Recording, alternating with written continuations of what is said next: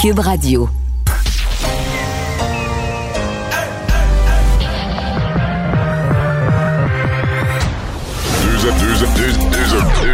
Deux, animateurs cohérents, deux visions différentes. Une seule émission, pas comme les autres. Mario Dumont et Vincent Dessureau. Cube, Cube Radio. Bonjour tout le monde, bienvenue. Avoir deux heures euh, à passer ensemble. On a pas mal de choses pour vous. On a une assez grosse journée en actualité, plusieurs déclarations, euh, notamment en lien avec la pandémie. Petite chicane Québec-Ottawa. Bonjour Vincent. Salut Mario. Euh, mais en premier lieu, parlons d'Éric Lapointe, qui, bon, c'était la journée cruciale pour lui. Le juge devait sceller ou refuser, rejeter l'entente entre les avocats. Oui, et c'est accepté. Donc, le chanteur Éric Lapointe qui obtient l'absolution pour avoir violenté une femme. On se souvient l'année passée à la suite d'un party d'anniversaire lorsqu'il était intoxiqué. Alors, ça avait suggestion, évidemment, des deux parties qui apparaît raisonnable aux yeux du juge. Euh, et on dit c'est dans l'intérêt véritable du défendeur et non, le et non contraire à l'intérêt public. Alors, vu la sentence, la couronne municipale qui a retiré l'accusation de bris de condition à laquelle il faisait face. Alors, c'est euh, la fin des procédures pour euh, ce dossier d'Éric Lapointe. Et fin des procédures pour lui, sans, compte tenu de son métier, sans casier judiciaire. On va tout de suite aller rejoindre l'équipe de 100% Nouvelles et Paul Larocque. 15h30, c'est le moment de joindre Mario Dumont en direct dans son studio de Cube Radio. Salutations à tes auditeurs, Mario. Salut à toi. Euh, bon, c'est un dur lendemain de veille, Mario, pour bien des gens au Québec. Remarque, on s'en parlait euh, hier, toi et moi. C'est pas une surprise, le, prolongement des mesures de, restriction, mais, mais quand même, c'est dur sur le moral. Hein. On, on s'en rend compte jour après jour, Mario. Ouais.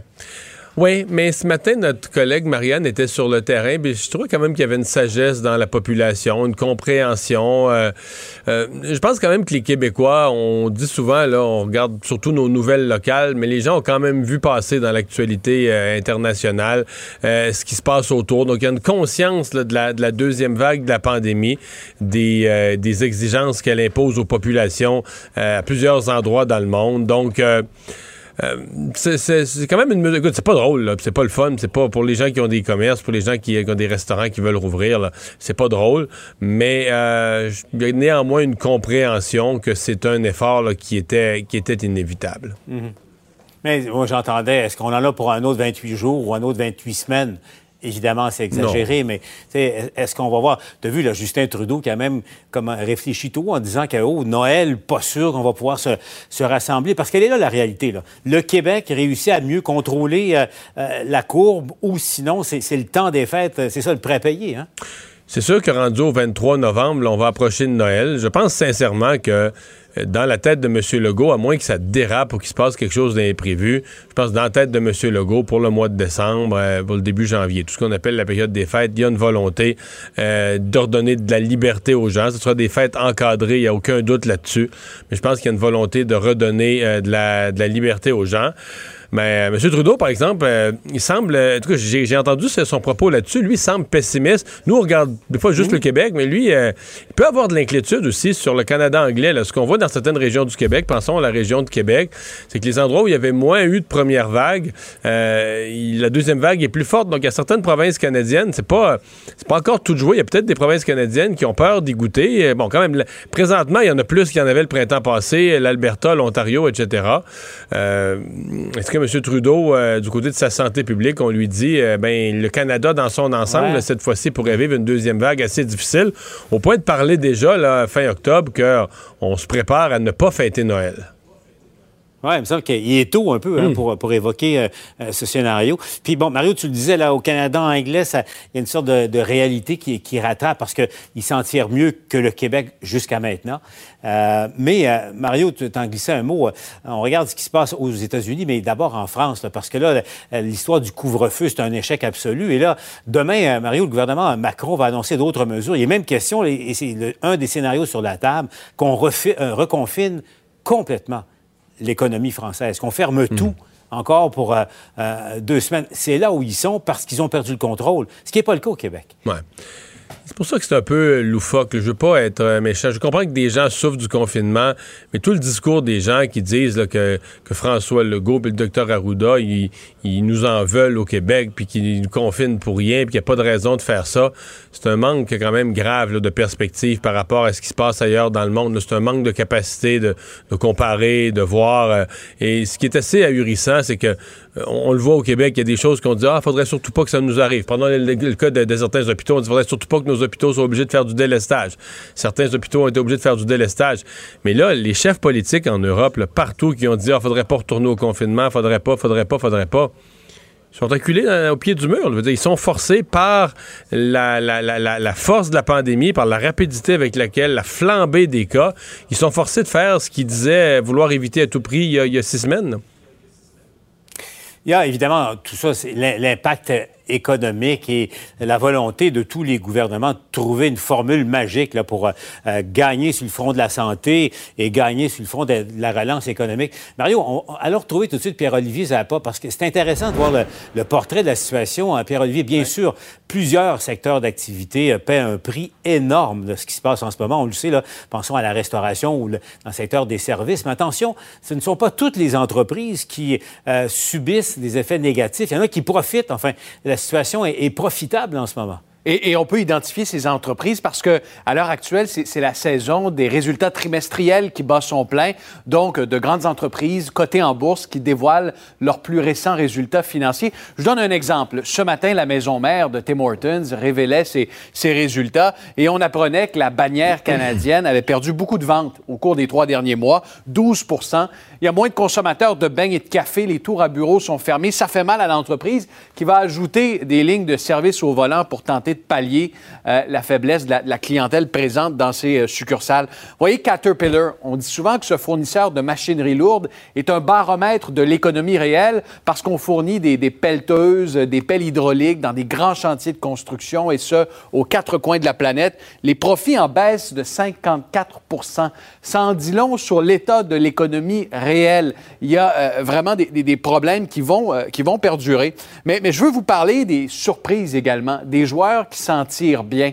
Euh, voyez, hop, on est allé un peu trop vite. Je voulais vous parler de Harley Davidson qui a connu un trimestre, ma foi, euh, explosif avec des ventes qui ont surpris tout le monde aujourd'hui. Le titre à Wall Street a flambé. Il est en, hausse de 25% parce que les ventes ont augmenté de près de 40% Les consommateurs gardent confiance. Ils ont de l'argent dans les poches, que ce soit au Canada, aux États-Unis. Ils ont reçu de l'aide des gouvernements et ils ont donc des dépenses discrétionnaires. Euh, on est allé rapidement à Polaris qui fabrique des VTT. Encore là, des résultats exceptionnels, des profits en hausse de 10 euh, Et, et c'est pas tout, là. Je parle de 3M également, qui profite de la vente des masques pour voir ses ventes augmenter de 5% au cours des trois derniers mois.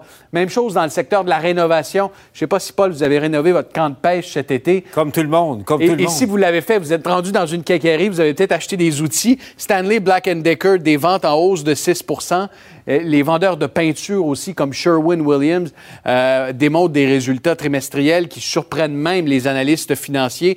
Euh, hausse des ventes de 5 Et je termine même avec des bannières dans le commerce de détail dans le secteur manufacturier comme Crocs, euh, il y a du télétravail. Les gens ne s'habillent plus aussi chic qu'auparavant. Oubliez les chemises, les complets, les souliers cirés. On, se tourne vers les, les crocs, les crocs. Et, et, voyez, les ventes ont augmenté de 16% C'est énorme. Ça a surpris tout le monde également. Et le titre est en hausse d'à peu près 3% à l'heure actuelle à la Bourse de New York. Quand même, hein? c'est intéressant. Ben, merci Pierre-Olivier. Quoi? Euh, toi, Mario, comme quoi on peut travailler et s'habiller mou en même temps. Enfin, il y a certains privilégiés, euh, euh, c'est vrai. Mais c'est le dollar disponible, au fond, qui, se dirige ailleurs dans, certains cas. Mais en demeure pas moins qu'au net-net, l'économie mondiale, y compris celle du Canada et du Québec, en, en subissent tout un, tout un coup en, ce moment, Mario. Écoute, il nous reste quelques minutes, Mario. J'aimerais qu'on revienne une page d'histoire. Ça fait 25 ans. Euh, toi et moi, on n'avait pas de cheveux gris. Euh, tu étais un des chefs du camp du oui. Euh, j'étais journaliste, courriériste parlementaire pour TVA. Et il y avait cet événement à quelques jours du référendum, ça fait 25 ans aujourd'hui même. Le grand, on va voir les images, le, grand Lovin du Canada anglais, Mario, donc par, par milliers sont arrivés sur le bras. Il était quoi, pas loin d'un million à Montréal pour dire à quel point le Canada aimait le Québec. Mario, tu étais où ce jour-là? Qu'est-ce que tu faisais? Comment, qu'est-ce que tu t'es dit en voyant? Euh, parce que c'est arrivé par, par masse, mais aussi par surprise. Ça a peut-être été un, élément qui a, qui a, changé peut-être le, cours euh, du vote. Tu disais quoi en voyant ça, toi? Euh, je savais pas quoi penser, mais moi, j'étais, durant cette journée-là, j'étais de passage au centre-ville, à la permanence de, de l'ADQ, entre deux affaires. Et franchement, Paul, c'était une agression. C'était, je veux dire, c'était, il y avait un sentiment profond, puis il y avait, non, il y avait vraiment du monde partout. Euh, bon, évidemment, ça parle anglais, mais ça parle souvent anglais à Montréal, mais ça parlait qu'anglais. Mais c'est vraiment un sentiment, les drapeaux du Canada, un sentiment que politiquement, euh, on, venait, on venait rentrer dans notre campagne au Québec, politiquement. moi, je l'ai eu très fort, ce sentiment d'un une espèce de quasiment d'invasion là, sur le plan politique. Euh, un événement qui était totalement illégal, il faut le rappeler, des dépenses qui n'ont jamais été comptabilisées. Et euh, je ne sais pas si ça a convaincu des gens, par exemple. Peut-être. Euh, peut-être parce que, tu sais, dans le fond, euh, ça finit à presque 50-50. Les sondages des derniers jours étaient, bon, à un moment donné, on avait loué en avance par 1 ou 2% mais est-ce que le recul d'un ou 2% c'est lié à un événement comme ça ou simplement au réflexe de prudence, la prime à l'urne pour l'option la, qui représente aucun changement, qui représente la, prudence? Uh-huh. on ne le saura jamais. Mais je, veux dire une chose, Paul. Pour moi, c'est un des événements les plus loufoques de l'histoire du Québec. Des gens qui sont venus, qui n'avaient jamais parlé en bien du Québec qui sont venus dire qu'ils nous aimaient pour essayer de changer un vote 4-5 jours plus tard, euh, qui ont bavé sur le Québec. Là, un an après, quand il y avait quelque chose qui concernait le Québec dans leur province, ils continuaient à baver sur le Québec. Ils sont venus sur le bras. Dans certains cas, ils ont fait un voyage sur le bras. Ils sont venus brosser à Montréal.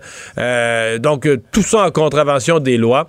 Donc, si s'il y a des gens qui nous regardent euh, et qui, euh, qui, ont changé d'idée, qui ont changé leur vote parce qu'ils ont compris ce jour-là que le Canada nous aimait, euh, ben, si vous vous demandez si je vous juge, là, la réponse c'est oui.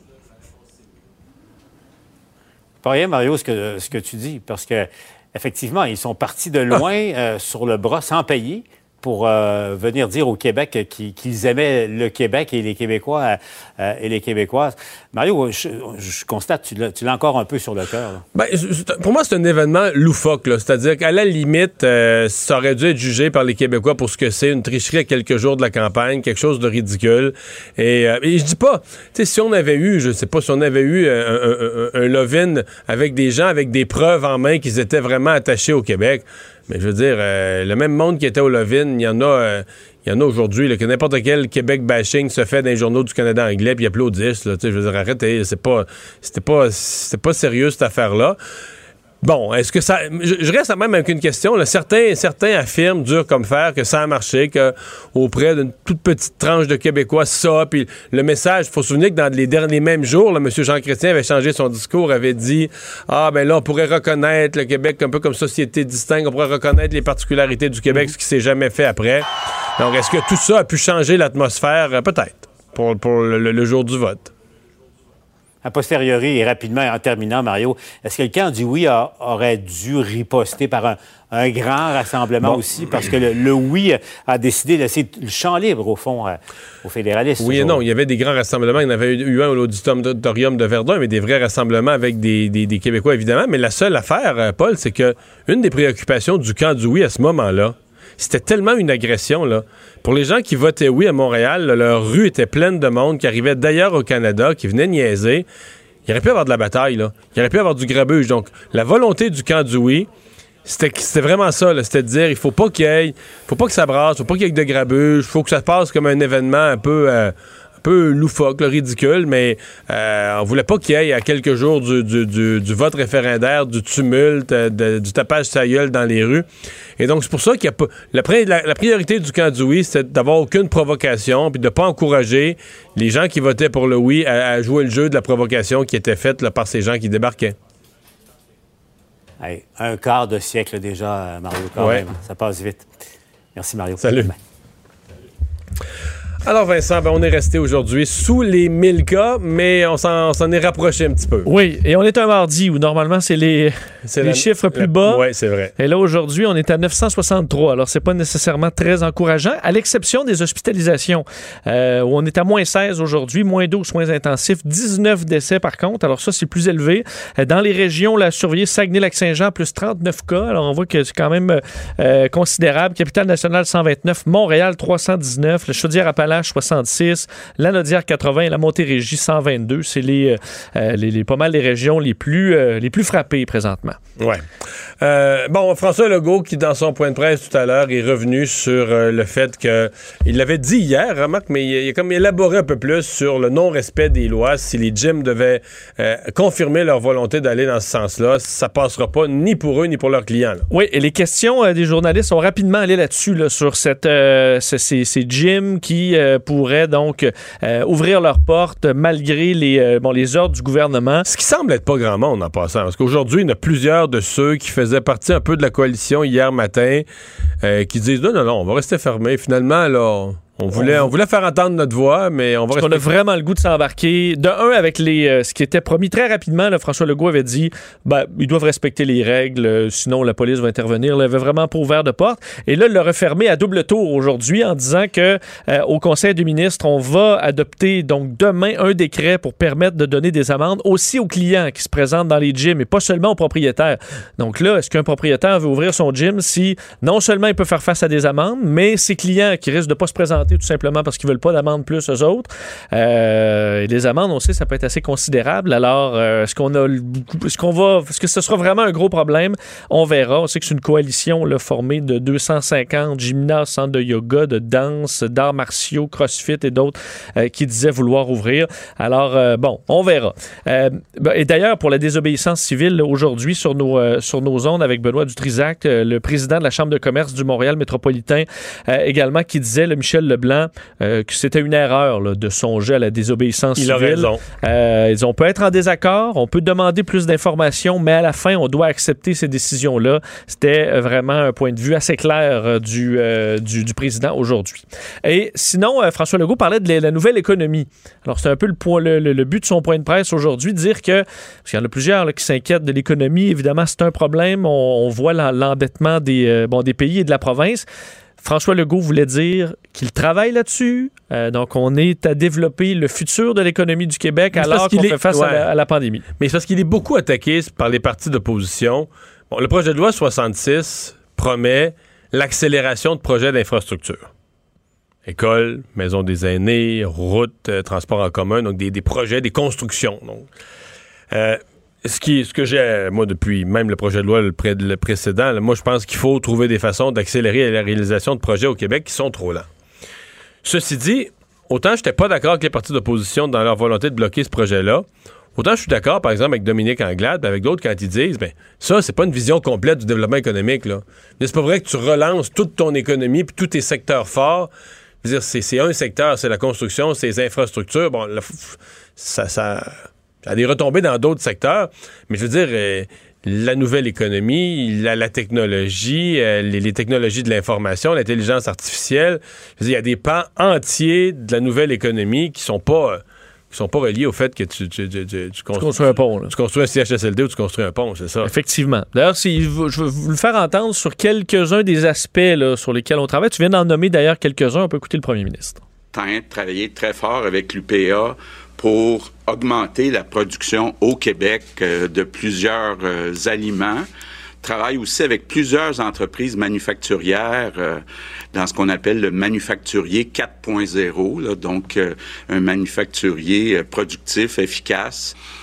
On a un deuxième aussi grand chantier qui est important sur lequel Jean Boulet, Daniel Mécan et Jean-François Roberge travaillent. C'est toute la requalification euh, de la main-d'œuvre. Donc, tous ceux qui ont perdu leur emploi, on est en train, entre autres, de développer des cours accélérés, un peu comme on l'a fait avec les préposés bénéficiaires, mais des cours en technologie de l'information.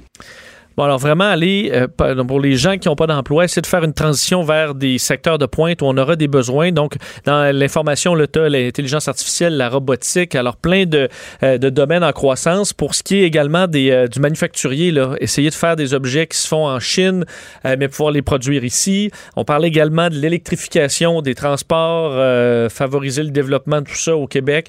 Alors, ça fait partie de cette nouvelle économie sur laquelle, François, sur laquelle François Legault dit travailler déjà euh, en même temps qu'on gère la pandémie parce qu'on veut préparer le futur aussi. Vincent, euh, les oppositions qui accusent le gouvernement de manque de transparence. Euh, on l'avait fait quand on avait annoncé les premières mesures. On joue, à mon avis, juste sur la frontière entre.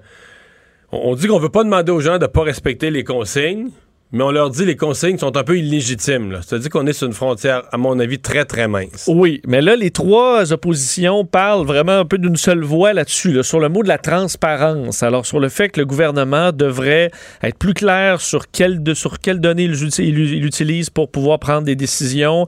Euh, Dominique Anglade dit que... Honnêtement, moi, là, oui. j'ai écouté les trois, je ne sais pas de quoi il parle. Je sais pas de quoi il parle, sincèrement, là. Ben, veux-tu, je vais juste te faire entendre, faire entendre un extrait des trois. Donc, Paul Saint-Pierre, dans l'ordre, Dominique Anglade, Gabriel Nadeau-Dubois et Paul Saint-Pierre Plamondon qu'ils nous disent réellement ce que recommande la santé publique à l'heure où on se parle et que le gouvernement nous explique après quelles sont les mesures qu'ils vont mettre en place. Il y a ce mélange des genres qui contribue grandement à la confusion du message. Ce que la population demande en retour, c'est qu'on lui fasse confiance pour comprendre sur quoi on se base pour prendre des décisions. C'est un contrat social très simple que les gyms, que les restos, puis que le milieu culturel demandent au gouvernement de respecter. Puis quand le gouvernement ne respecte pas sa partie du contrat social, il aura beau faire toutes les opérations de marketing politique qu'il veut, le message, il va passer plus difficilement. Tant que les avis de santé publique ne seront pas rendus publics de manière transparente, oui, il y a un problème de confiance pour moi comme pour le reste de la population, et ça fait des mois qu'on demande ça. Bon. Je sais pas exactement de quoi. Bon, d'abord, il y a deux affaires qui disent vouloir connaître. Donc, c'est les fameux avis de santé publique, ça a été dit, ils sont faits verbalement. Ça n'a peut-être pas de bon sens, mais c'est parce qu'il n'y a pas une notion de.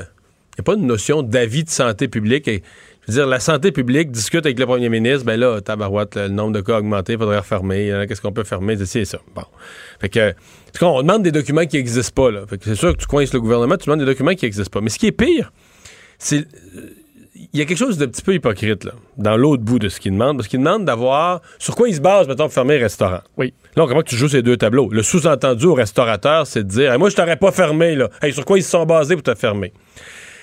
Et le, sous-entendu, c'est qu'ils se basent sur les nombres d'éclosions. Parce qu'ils veulent, ils veulent faire sortir la santé publique qui dirait ben, dans les restaurants, il n'y a pas eu tant d'éclosions que ça. D'ailleurs, pourquoi on les ferme d'abord? Le gouvernement le dit, on ferme pas les restaurants, on ferme pas les gyms, on ferme pas parce qu'il y a eu des épouvantables éclosions. On veut que les gens restent chez eux. On veut qu'il y ait moins de contacts sociaux. Fait qu'il y ait eu des éclosions ou qu'il n'y en ait pas eu de majeur, on ferme, on garde les écoles ouvertes. Maintenant, l'opposition, il faudrait qu'ils nous le disent. Est-ce qu'ils garderaient tout ça ouvert?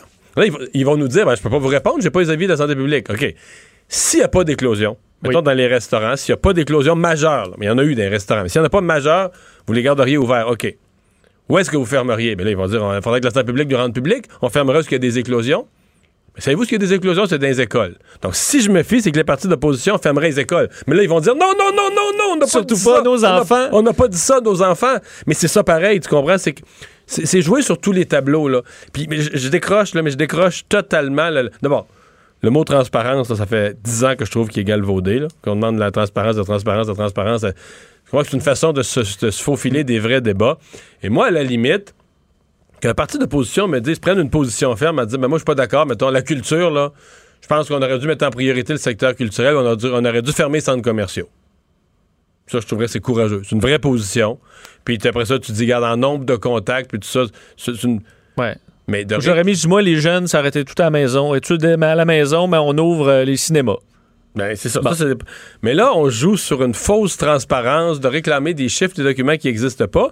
Puis on laisse entendre, on le comprend, ce qu'ils veulent laisser entendre, c'est qu'on a, fermé des affaires où il n'y avait pas d'éclosion majeure. Et que eux, s'ils avaient été là, ben, étant raisonnables, hey, pas d'éclosion, on n'aurait jamais dû vous fermer pour faire plaisir aux restaurateurs, pour faire plaisir à tout ce monde-là. C'est OK, donc t'aurais fermé quoi? T'aurais fermé, il y a des éclosions? OK, moi te le dire ce sont les éclosions. Les milieux de travail, les écoles. Donc, on aurait laissé ouvert, on aurait laissé ouvert les restaurants, on aurait laissé ouvert les gyms, on aurait, on aurait fermé les entreprises les écoles. Est-ce qu'on est mieux avant? Est-ce qu'on est plus avancé? Mais non, mais c'est ça, tu sais, je veux dire. que quand Et- ils disent que le gouvernement explique pas ses décisions, là, le gouvernement l'explique, là, c'est tellement simple, là.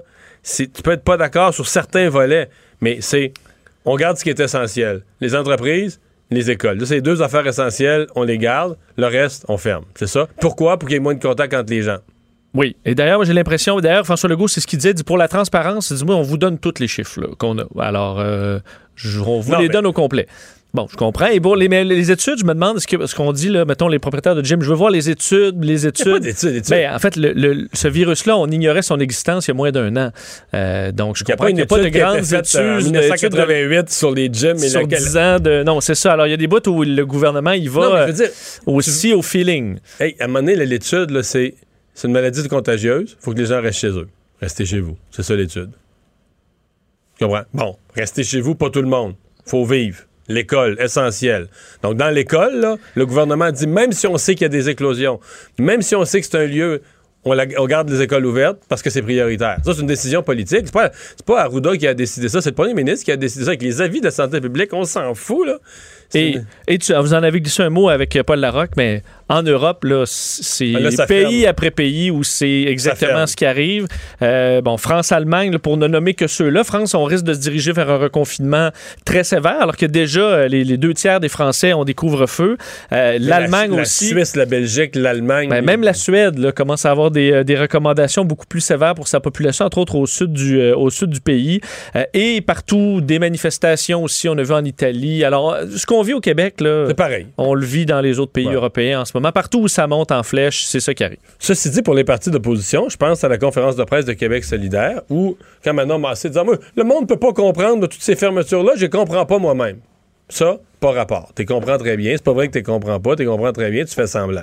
Par contre, quand Gabriel Nadeau-Dubois dit euh, le problème de la santé mentale, on en parle, on devrait s'occuper, on demande, on, fait vivre aux gens des restrictions, on devrait s'occuper de leur santé mentale, offrir des services, euh, être plus attentif à ça. Voilà un point intéressant. Voilà un parti d'opposition qui amène quelque chose de constructif. Mais de faire semblant que tu comprends pas parce que c'est grave parce que ce que ça fait, c'est que tu sapes les mesures. Tu donnes de l'eau au moulin de ceux qui encouragent les gens à pas respecter les mesures en disant regarde là, Y a rien les, à comprendre. Les libéraux, le PQ, Québec solidaire, il y a rien à comprendre, c'est n'importe quoi, c'est des inventions pour nous contrôler. Donc t'encourages, tu donnes toute la matière à ceux qui veulent pas respecter les règles et ça je trouve ça malheureux de la part des, des partis d'opposition. Culture et société.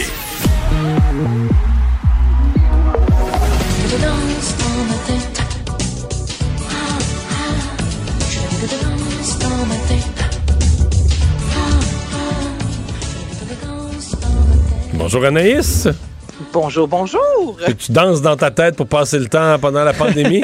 Exact. C'est pas mal juste ça qu'on a à faire. Ah. OK. Donc, Je, je suis rendu là. bon, tu veux nous parler de Céline? Je vous parle de Céline Dion. On parle régulièrement de Céline. Céline a parlé dans les euh, dernières années, même dernières décennies, que euh, un de ses rêves était vraiment euh, de faire du cinéma dans sa vie. Elle qui a déjà joué dans Opération Mopettes, mais tu sais, on s'entend que c'est pas, euh, c'est pas nécessairement le, le plus gros film au monde. On l'a vu en 1991 dans Des fleurs sur la neige, qui était une mini-série à Radio-Canada. Et là, elle a décroché son premier vrai grand rôle au cinéma euh, dans la comédie romantique, romantique Text for You, qui est inspirée en fait, mais c'est d'un film allemand euh, à succès sorti en 2016, SMS for Dish, qui est en fait adapté du livre de Sophie Kramer. Donc, c'est l'histoire d'une femme qui est en peine d'amour pour alléger ses souffrances. Elle a décédé, elle a perdu en fait son, son fiancé qui est décédé. Donc, elle décide d'envoyer des messages textes romantiques à son ancien numéro de téléphone et la personne à l'autre bout euh, du fil qui reçoit ces messages textes est un homme qui lui aussi est en peine d'amour. Donc là, les deux vont commencer à échanger ensemble et c'est en raison, entre, entre autres, de la musique de Céline Dion. C'est ce qu'on nous dit euh, qu'ils vont euh, célébrer leur amour. Donc Céline aura un rôle dans ce film-là. Oh! Hmm. Est-ce qu'un groupe d'humoristes qu'on avait un peu perdu de vue, euh, Anaïs, sera de retour avec une nouvelle émission de télé?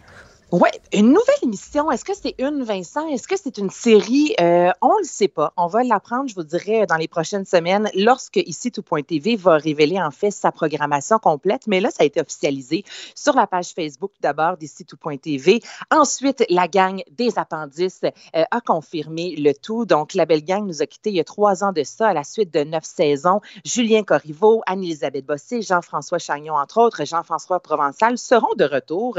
Ce seront les abonnés de l'Extra qui auront droit dès le 12 novembre prochain, qui auront accès à ce qu'on appelle les appendices de retour après la pause. Donc là, comme je vous dis, on n'a pas plus de détails. Est-ce que c'est une émission spéciale, une rencontre particulière ou euh, la gang revient pour une série complète, là, une saison complète? Le mystère plane, mais le 12 novembre, les fans pourront retrouver euh, les appendices. Est-ce que Netflix va aller tourner à Monteriggioni? Écoute, Est-ce que vous est-ce que vous tripez Assassin's Creed? Moi, je veux dire, j'en fais Moyen, ça, quand même pas jeu. mal, Moi, je connais rien. Toi, oui? Ben, mon, en fait, mon fils a tout fait. Euh, ma blonde en a joué une coupe aussi, pas tous. Mais pas moi. Mais je connais quand même. Je suis allé à Monteriggioni parce que quand on est allé en Toscane, Charles voulait absolument le village de départ, là, où il part, au- de- comment il s'appelle, euh, le, le- pas l'idiot, le, le- Eh, le personnage principal, j'oublie son prénom, là, mais il part de Monteriggioni, là. C'est une Et on, retour. re- Et toi, Vincent? Euh, ben, on- honnêtement, là, je viens d'acheter le dernier, là, alors je vais le parcourir pendant la pandémie. J'en ai C'est pas le. Odyssey. C'est le Odyssey. C'est magnifique. Marie-Claude Ouais, l'a joué. Tu pourras pas croire. Tu fais toutes Mais les j'ai commencé là, à Non, combattre. mais les là. décors, les îles grecques, tu peux même pas imaginer comment c'est beau, là. Ben, et je sais pour avoir euh, visité euh, Ubisoft, entre autres, à quel point les détails historiques, l'ambiance Ah, de l'époque, c'est tellement travaillé, c'est vraiment, vraiment un chef-d'œuvre. Des chefs-d'œuvre. Donc, moi, si je vous dis, messieurs, que Netflix et Ubisoft ensemble vont travailler pour décliner plusieurs séries d'Assassin's Creed dans votre tête, ça fait oui. Ben, Ça, je- je non, ça veut pas nécessairement oui, parce que c'est un jeu. Ça a-tu rapport en série? C'est nécessairement. Tu sais, mettons, le film, le Tomb Raider, c'était-tu historique comme film ou c'était moyen? Ouais. Non, non, tu as tout à fait raison. C'est un jeu, c'est un jeu, là, mais. Oui, mais l'aspect historique, comme tu dis, moi, je pense que Ouais, quelque chose, ça s'est déjà fait. Il y a déjà eu un film en 2016. euh, Ça a été adapté en BD. C'est quand même 155 millions d'exemplaires là, du jeu euh, qui se sont vendus depuis le premier opus en 2007. Et là, on prévoit une dizaine de films dans les prochaines années, imaginez-vous. Donc, prise de vue réelle, animation autour de l'univers d'Assassin's Creed. Donc, c'est sûr qu'Ubisoft, Vincent, comme tu dis, je veux dire, c'est très minutieux. Les détails sont là. Euh, Netflix veut vraiment tirer son épingle du jeu dans un moment où le streaming, je veux dire, c'est une guerre littérale. Je veux dire, tout le monde veut vraiment avoir euh, l'avantage, en fait, en termes de, de contenu. Donc, ça s'en vient dans les prochaines années. On n'a pas de date exacte, mais on va avoir une dizaine de films et séries, imaginez-vous. Et euh, du nouveau pour Comédia? Oui, j'aime ça. Je, trouve que l'idée, en fait, euh, est très bonne. Donc, Comédia a décidé de mettre en ligne aujourd'hui Comédia.tv qui va offrir euh, des spectacles virtuels en direct. Il va y avoir aussi un vaste catalogue de one-man show, de one-woman show, des séries historiques également, et humoristiques plutôt. Et il y aura deux studios mobiles. Donc là, les galas qui seront euh, présentés au mois de janvier au Capitole de Québec seront notamment diffusés sur comédia.tv. Ces galas qui seront animés par Fabien Cloutier, entre autres, entre autres P.A. Méthode, Jean-Michel Anctil, euh, les soirées d'ouverture aussi parce qu'il va y avoir un Comédie A Club, premier comédie club à Québec entièrement dédié à l'humour. Donc, tout ce qui va se faire à Québec sera accessible sur la plateforme, donc pour être consommé euh, partout à travers le Québec. Il y aura également environ 18 autres petits spectacles, des spectacles mystères aussi qui seront diffusés. Il faudra soit s'abonner ou payer à la carte. Et euh, quand je vous parle de studio mobile, c'est que si une salle à Rouen-Noranda a envie d'inviter un artiste, imaginez-vous, ben là, on peut demander à Comédia de venir et on va même pouvoir géolocaliser. Donc, seulement les gens de Rouen-Noranda auront accès au spectacle, un peu comme lors d'une tournée. En fait, si euh, Mario, tu fais une conférence à Rouen, ben, c'est seulement les gens de Rouen qui vont pouvoir y avoir accès. Donc, c'est ce qu'on veut faire aussi, offrir euh, des tournées, mais virtuelles dans le Québec. OK. Et donc, ça commence quand? Ça commence aujourd'hui. OK, c'est déjà, euh, c'est déjà en ligne, c'est déjà parti leur affaire. Oh. Exactement. Donc là, c'est en ligne depuis aujourd'hui. Le catalogue de tous les spectacles d'humour, ça, ça va évidemment, là, euh, dans, dans les prochains jours, prochaines semaines, on va découvrir vraiment là, tout ce qu'on peut nous offrir. Mais, tu sais, tantôt, je parlais d'un- streaming avec Netflix. Là, on veut lancer ça au niveau de l'humour. Ce sera seulement de, de, de l'humour, des produits québécois qui seront offerts sur Comédia. Donc, encore une fois, on met nos talents de l'avant. Puis je trouve que c'est une belle initiative. Merci Anaïs. Ben, ça fait plaisir. À demain. Salut. On va faire une pause. Au retour, on parle à la nouvelle chef du Parti vert du Canada. Elle est passée bien proche d'être élue à la Chambre des communes hier, mais son pourcentage de vote qui impressionne pour la suite des choses. Mario Dumont, un vent d'air frais. Pas étonnant que la politique soit sa deuxième nature. Vous écoutez Mario Dumont et Vincent Dessureau. Il y avait élection partielle hier à Toronto euh, et euh, bon dans l'une des deux, euh, les deux centres-villes de Toronto, dans l'une des deux se présentait la nouvelle chef du Parti Vert, Anna Paul, et qui a, écoutez, elle est arrivée, elle s'est fait élire chef du parti, la partielle était déjà en cours, euh, est arrivée dans des conditions difficiles euh, et euh, le résultat, je dois vous le dire, m'a impressionné, 33% du vote, il a manqué quelques points euh, pour euh, battre la libérale. Euh, ça me confirme ce que je vous disais il y a, lors, lors de son élection, le lendemain de son élection. Euh, c'est une personne euh, à connaître euh, sur la, la scène politique fédérale pour l'avenir. Anami Paul, bonjour. Bonjour, bonjour. Déçu de ne pas avoir gagné ou quand même contente d'avoir récolté un aussi fort pourcentage de 33% du vote? Je suis déçu de n'avoir- euh, pas gagné parce que non, si on, on se présente c'est pour gagner. Ouais. Mais je suis très, oui, oui, il faut dire ça, oui, il faut dire ça.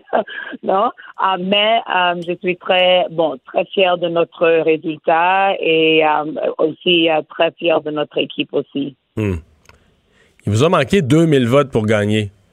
Le NPD en a eu 4000 dans le comté. Est-ce que vous êtes fâché? Parce que quand même, quand Jack Metzing s'était présenté en Colombie-Britannique, euh, le Parti vert avait retiré son candidat euh, pour laisser le chemin libre, au vu que c'était le chef du parti, et qu'on on a, par courtoisie, on a laissé la place, on a laissé passer Jack Metzing. Si le NPD vous avait rendu cette politesse, le NPD avait fait la même chose hier, vous seriez député ce matin. Euh, ça, je ne sais pas. Et je ne suis pas fâchée. Je savais qu'il y aura un candidat non, de la part de l'NPD, mais peut-être euh, non, ces, euh, ces électeurs euh, étaient euh, un peu fâchés parce qu'ils ont perdu euh, un grand pourcentage de leur vote. Oui, c'est nous vrai. sommes le seul, seul- oui, nous sommes le seul parmi les, les quatre grands partis d'avoir gagné, d'augmenter notre vote. Alors oui, bon, de ma part, non, mais je sais qu'il y a de la frustration de la part des autres et je sais qu'il y a beaucoup de gens, euh, soit des électeurs de l'NPD, soit du Parti libéral, qui ont décidé de nous soutenir euh, cette fois. Mhm. Ça vous dit quoi pour, euh, pour l'avenir? Parce que là, c'était votre premier. Vous avez été élu chef. Vous étiez comme déjà dans une, euh, dans une campagne pour un- une circonscription, là, pour une élection partielle. Mais euh, là, ce matin, vous repartez euh, pour rebâtir le Parti vert à la grandeur du Canada. Vous, vous voyez comment les prochains mois? C'est ça, c'est ça exactement. Je retourne dès aujourd'hui à, à continuer euh, non, le programme, ce programme de rebâtir le Parti vert, surtout euh, au Québec. Moi, je veux passer beaucoup de temps de parler, euh, discuter avec euh, les, euh, les Québécois et Québécoises euh, parce qu'il y a beaucoup de progressistes là. Et je crois après euh, ces élections partielles, on voit qu'il y a beaucoup de progressistes qui cherchent une autre option pour um, un parti fédéral et je crois que c'est nous. Ouais. Donc, euh, on, on va vous voir passer du temps au Québec. Ah oui. bon, avec plaisir. Non, c'est jamais un travail de, de visiter euh, le Québec. Euh, J'ai vraiment hâte de passer beaucoup de temps au Québec. Ça, pour moi, c'est une priorité absolument. Est-ce que vous connaissez un peu le Québec déjà ou c'est à découvrir? Oui, non, non, j'ai euh, bon, j'étais une étudiante euh, dans l'immersion française ici en Ontario, euh, mais c'était à l'époque où nous avons eu beaucoup d'échanges avec euh, les écoles, euh, les écoles au Québec. Euh, j'ai pas- passé des stages au Québec. J'étais autre étudiant aussi à l'université d'Ottawa, qui est juste à côté de Québec. Alors, non, bon, j'ai j'ai visité un peu partout au Québec. Je, je l'adore et j'ai hâte de retourner. Hmm. Est-ce que, euh, bon, à la, dernière élection euh, fédérale, euh, c'était Pierre Nantel qui avait démissionné du NPD, qui avait joint le Parti vert, qui était un peu le, pilier du Parti vert au Québec, celui qu'on voyait sur, les, tribunes, en entrevue, etc. Est-ce que c'est une de vos priorités d'avoir un ou quelques visages au Québec qui, vont prendre la place, faire la politique, faire parler d'eux?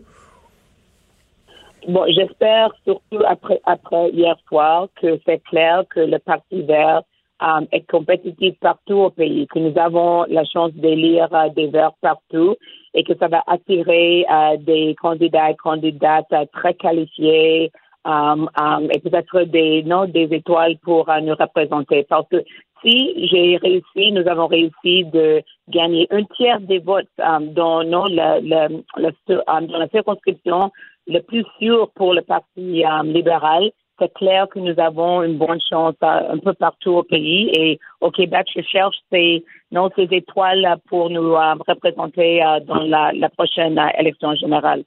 Avez-vous peur de manquer de temps? Parce que M. Trudeau semble quand même un peu pressé d'aller en élection. Euh, bon, euh, ce sera peut-être pas cet automne, mais on- si on se retrouve en élection d'ici six mois, pensez-vous avoir assez de temps pour vous faire connaître, vous faire connaître au Québec dans les autres parties du Canada, recruter des candidats partout? Euh, Est-ce que vous êtes confiante d'avoir le temps qu'il faut?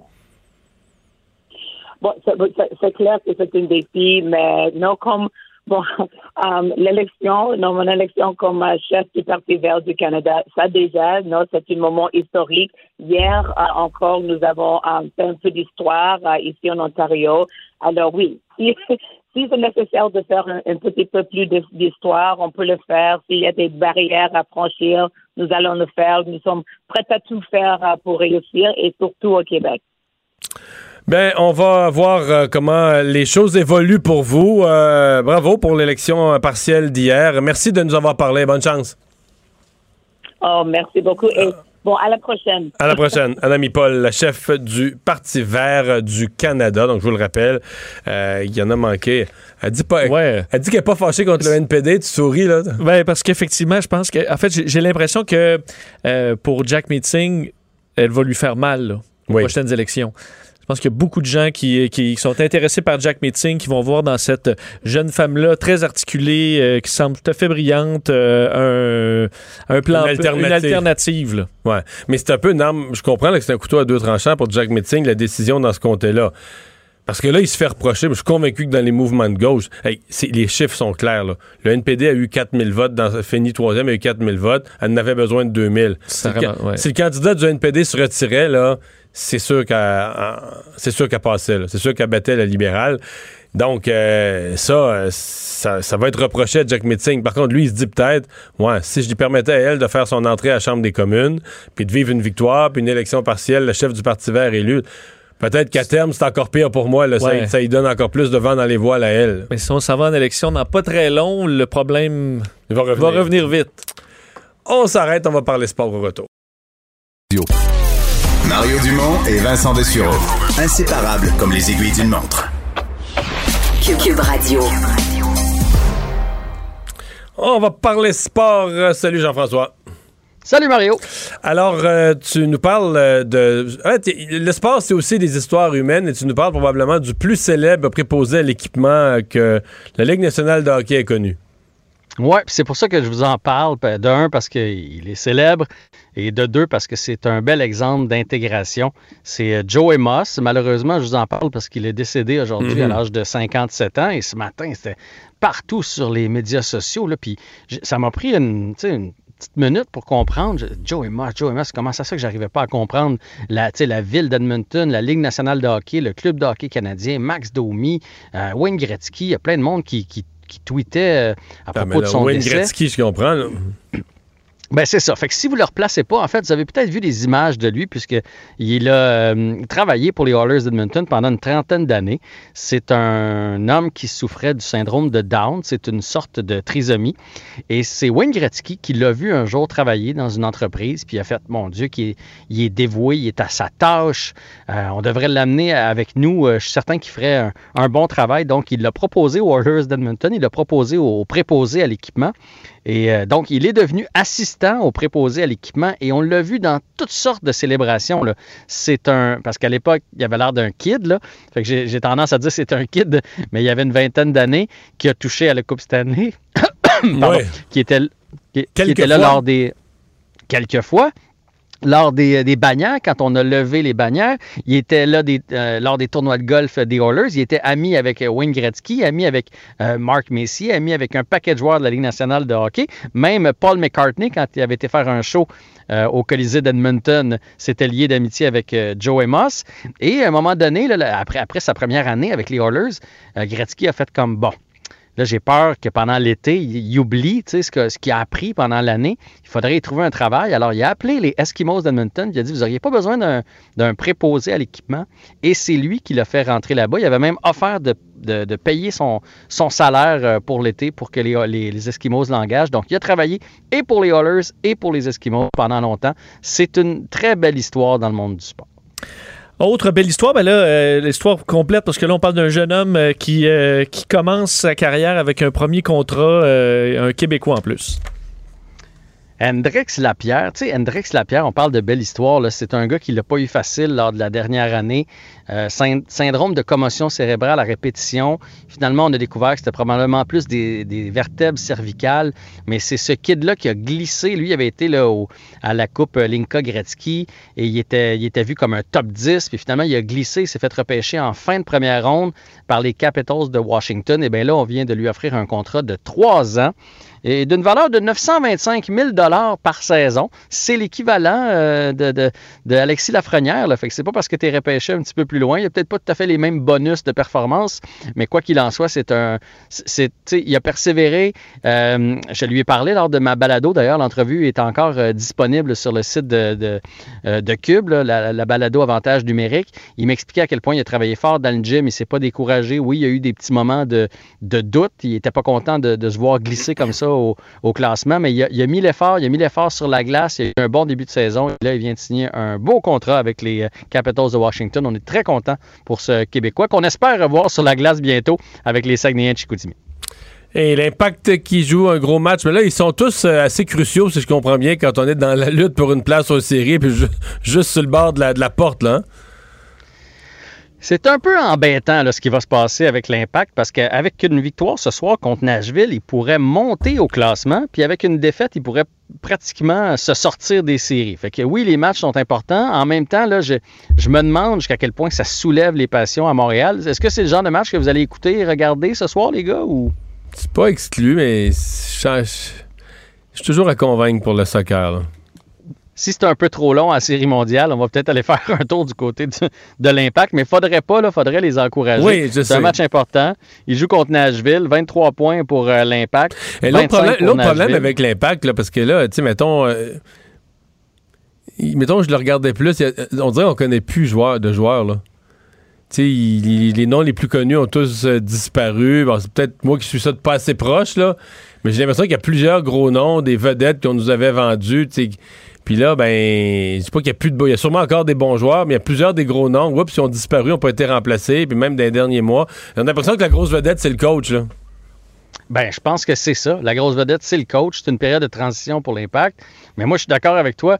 À- ce soir, là, tu mets Nacho Piatti. Il y a plus de chances que j'y aille en regarder un bout en me disant tout d'un coup, tout d'un coup qui fait de la magie. Puis Bernier, une époque. Puis sais, mais il y a Exactement. Samuel Piette, quand même. en tout cas, il y a eu quelque chose, c'est sûr, dans le marketing de l'équipe, de, de nous vendre euh, des, des super vedettes. Là, Euh, il y a quelque chose qui s'est échappé récemment. Et pourtant, est-ce qu'ils n'ont pas une fenêtre extraordinaire cette année? Je sais que là, vous allez me dire, ils ne pouvaient, pas des- tu sais, ils pouvaient pas savoir que ça allait se passer comme ça, là, puis c'est une période de transition pour l'impact, mais présentement, il n'y a pas de hockey, il n'y a pas de NBA. Euh, le, chemin est tellement ouvert pour eux autres au Québec pour prendre des parts de marché.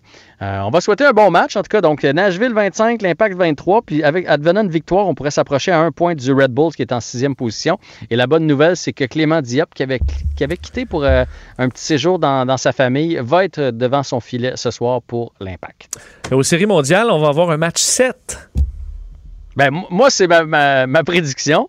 Je pense que les Rays vont, euh, vont rendre ça en 7 Ah oui? ce soir. ma- Ouais, tu y crois pas, Mario? Je- honnêtement, je, je sais pas. Mais c'est un peu de, de- En fin de semaine, ça peut être un peu crève-cœur? Oui, mais ce soir, ce qui me fait dire qu'ils vont gagner, c'est- Blake Snell qui va lancer pour Ah, les Rays, ah, ah, ah. euh, qui est vraiment un très, très bon lanceur. Et de l'autre côté, c'est Tony Gonzolin. Euh, ils ont- après leurs deux premiers lanceurs, c'est plus difficile du côté des Dodgers. On y va souvent en espèce de comité. Alors, je, je pense que, le- le- je- honnêtement, je pense que ça va y aller ce soir pour, euh, pour les Rays, puis on va avoir un septième match. En tout cas, je, je le souhaite. Je Un septième, match, parce que moi... ouais, un septième match au baseball, c'est épique quand même. Là. Ah, c'est Mais dans incroyable. tous les sports, là, mais chaque- parce que chaque présence au bâton, chaque tir, plus tu avances dans le match, sais, chaque fois que le lanceur euh, se prépare à lancer la balle, là, tu sais, tout le monde est sur le bout de son siège, comme qu'est-ce qui va arriver? Oui, puis on a eu l'exemple parfait en fin de semaine. Là. Je veux dire, samedi, un match euh, qui se finit dans un drôle de jeu avec deux erreurs en défensive, les Rays qu'on croyait morts. Puis le lendemain, le vol du marbre qui a tout changé, d'ailleurs, qui a fait comme une douche d'eau froide sur le banc des Rays. Et on a appris par la suite, Margot qui a tenté ça, que c'était son, jeu à lui. Moi, j'étais certain que c'était l'entraîneur qui avait, décidé qu'il allait voler le marbre. Ben non, il a décidé ça de son propre chef. Et au lieu de faire 3-3, ça a fait c'est resté 3-2. La manche suivante, circuit du côté des Dodgers, 4-2. Et là, le match était terminé. Fait que euh, chaque lancer est important. Puis moi, je suis un fan de hockey, mais mes plus grandes émotions de sport, je les ai vécues au stade olympique. Dans des matchs serrés, là, dans le temps qu'on se battait contre les Braves puis les Pirates, et là, tu arrives en neuvième, puis là, hop, un coureur sur les buts, puis là, les, les présences au monticule s'étirent, puis là, le- il enlève son pied de la plaque, puis là, toi, t'es debout, puis tu cries, puis tu cries, puis ça dure, puis ça dure, puis sur chaque lancé, tu sais pas qu'est-ce qui va arriver, puis des fois, ça en prend 10 avant qu'il se passe de quoi, mais c'est très excitant quand on a du bon baseball. Je suis certain que ça va être le cas ce soir. Je prends pour les Rays, septième match. Hey, on retient ça, on s'en reparle demain, salut! Ouais, c'est ça. Bye. On s'arrête pour la pause. Mario Dumont et Vincent Dessureau. Un duo aussi populaire que Batman et Robin. Cube Radio. Alors Vincent, euh, dans les nouvelles, euh, il y a Nathalie Normando, bon, qui est évidemment satisfaite de ce qui s'est passé hier, le DPCP qui a décidé de ne pas aller en appel, mais qui euh, donne des entrevues un peu plus librement, règle des comptes. Oui, et entre autres, à ton émission aujourd'hui, elle a été assez claire. On, sait que, le sait que l'ancienne vice-première ministre est frustrée du traitement qu'elle a reçu du, de, l'UPAC et tout ça, mais elle a été assez claire sur, entre autres, quelqu'un qu'elle vise comme étant la raison un peu de tout ce qui s'est passé. Et c'est, selon elle, l'ancien dirigeant Robert Lafrenière qui aurait voulu la faire arrêter dans le but de conserver son emploi, alors que, selon elle, euh, ben, le premier ministre Couillard aurait peut-être voulu le changer. Ça lui aurait bien à donner Mais d'arrêter une libérale. La, la rumeur, c'est que la décision était même prise. Là. Couillard, Coiteux, Philippe Couillard, Martin Coiteux, la décision était même prise. Le mandat était, se terminait. Il y en avait d'autres noms, quelques autres noms sur une short list, puis on, s'était décidé qu'on renouvelait pas Lafrenière. Donc, ça, c'était su. Maintenant, est-ce que Robert Lafrenière aurait fait ça? C'est quand même gros d'affirmer que lui aurait fait le raisonnement suivant. La seule façon que je peux forcer le gouvernement libéral à me garder, c'est d'arrêter un des leurs ou une des leurs. De telle sorte que là, s'ils me mettent dehors trois semaines après, ça a l'air de d'une vengeance. D'une vengeance, d'avoir tout simplement euh, bon euh, Et ça a marché voulu défendre parce que-. Ça aurait marché parce qu'il a été Il a été renouvelé reconduit. pas longtemps après. D'ailleurs, je vais te faire entendre un extrait. Ben, tu, euh, C'était à ton émission, extrait de Nathalie Normando. Je suis convaincu que Robert Lafrenière m'a arrêté pour être renouvelé à la tête de son organisation. Il faut juste se rappeler à l'époque, le gouvernement ne l'avait pas dans la mire, on ne voulait pas le renouveler. On a- le ministre de la Sécurité publique de l'époque, Martin Poiteux, avait d'autres candidats sur son écran radar. Bon, elle dit aussi qu'elle en veut au DPCP d'avoir suivi, puis j'utilise ces mots-là, d'avoir suivi Robert, Lafre- suivi Robert Lafrenière dans sa folie. Alors, euh, c'est assez clair. D'ailleurs, pour ce... Ça, parce que je pense que le DPCP, et là, je suis pas dans le secret des dieux, mais, je- mais tu sais, des fois, le DPCP se fait dire par la police, par l'UPAC dans ce cas-ci, allez au-devant, donnez le mandat, on fait l'arrestation, puis les compléments de preuves s'en viennent. Ouais, on arrive, là. On arrive avec les compléments Check de ça. Là. Là, on est dans son ordinateur, toutes les affaires de même, puis les compléments de preuves s'en viennent. Et je pense qu'au DPCP, on a été un peu déculotté. C'est-à-dire qu'on a donné le mandat, on a fait de l'arrestation, les chefs d'accusation, etc. Et les compléments de preuves sont arrivés, mais sous forme de confetti, là. tu comprends? C'était une boîte remplie de confetti. Ouais. Tu sais, ça manquait de matière, de, de- de la grosse preuve, là. Tu sais, c'est des affaires. Et que le DP, et là, le DPCP, probablement, après ça, s'est retrouvé à dire, oh boy, nous, on a arrêté la l'ex-vice-première ministre. Le On- jour du budget. On a, on a huit chefs d'accusation. Parce que dans un premier temps, souviens-toi qu'il y a cinq chefs. On avait huit chefs d'accusation, il y en a cinq qui sont tombés. là. Le- le- L'arrêt des procédures qui a eu lieu euh, le mois passé, c'était juste sur trois chefs d'accusation parce que les cinq autres avaient été abandonnés. Et ça, abandonner plus de la moitié des chefs d'accusation en cours de route, c'est un peu un aveu que. C'était boboche. Ben, c'est-à-dire qu'on avait accusé un peu fort pour ce qu'on a comme preuve. là. Tu sais, On, avait, on, avait fait, on avait lancé des accusations à tort et à travers. Et que déjà, donc, c'était un premier signal. C'est un premier signe de faiblesse. Là. Mais on ne saura jamais la preuve qu'ils avaient. parce que là, il y aura pas de. il y aura- arrêt des procédures signifie qu'il n'y aura pas de procès. Si elle poursuit, et d'ailleurs, elle est en réflexion, elle disait que ça se donne jusqu'au début de 2021 pour, euh, pour, euh, pour poursuivre le gouvernement pour dédommagement? Là, est-ce qu'on en apprendrait davantage? Ça pourrait. Mais c'est pas clair. Pas, pas autant, c'est pas aussi clair. Un procès, c'est un procès, là. C'est le dépôt de la preuve, la, preuve d'un côté, de l'autre, les interrogatoires. Faut que tu dévoiles les faits. le principe même des témoins dans un procès, c'est de déballer les faits devant le juge ou devant le jury. Euh, dans ce cas-ci, tu n'auras jamais, jamais ça de la même, euh, de la même manière. Euh, Justin Trudeau qui a finalement réagi à la mort de Samuel Paty. Il y a plusieurs personnes commençaient à lui reprocher qu'il était un des, un des seuls chefs de gouvernement qui n'avait pas encore réagi, mais est-ce que c'est... J'avoue que moi, j'ai été jeté à Ben terre. C'était le 16 octobre. réagi 11 jours en retard.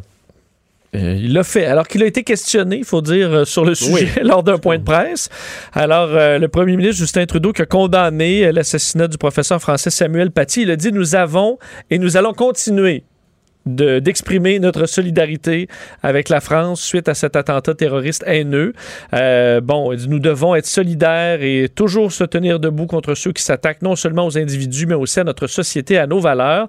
Euh, et euh, bon, fait un rappel, lance un appel au calme. nous sommes dans une situation également où les tensions s'enflamment, la rhétorique s'emporte et nous, nous devons d'être à l'écoute et de travailler dans le calme pour empêcher un accroissement des tensions et de la mécompréhension dans le monde. Et va parler, tu sais, des- aux leaders mondiaux, leaders communautaires, leaders de la communauté musulmane pour comprendre leurs inquiétudes et leurs préoccupations sur le sujet.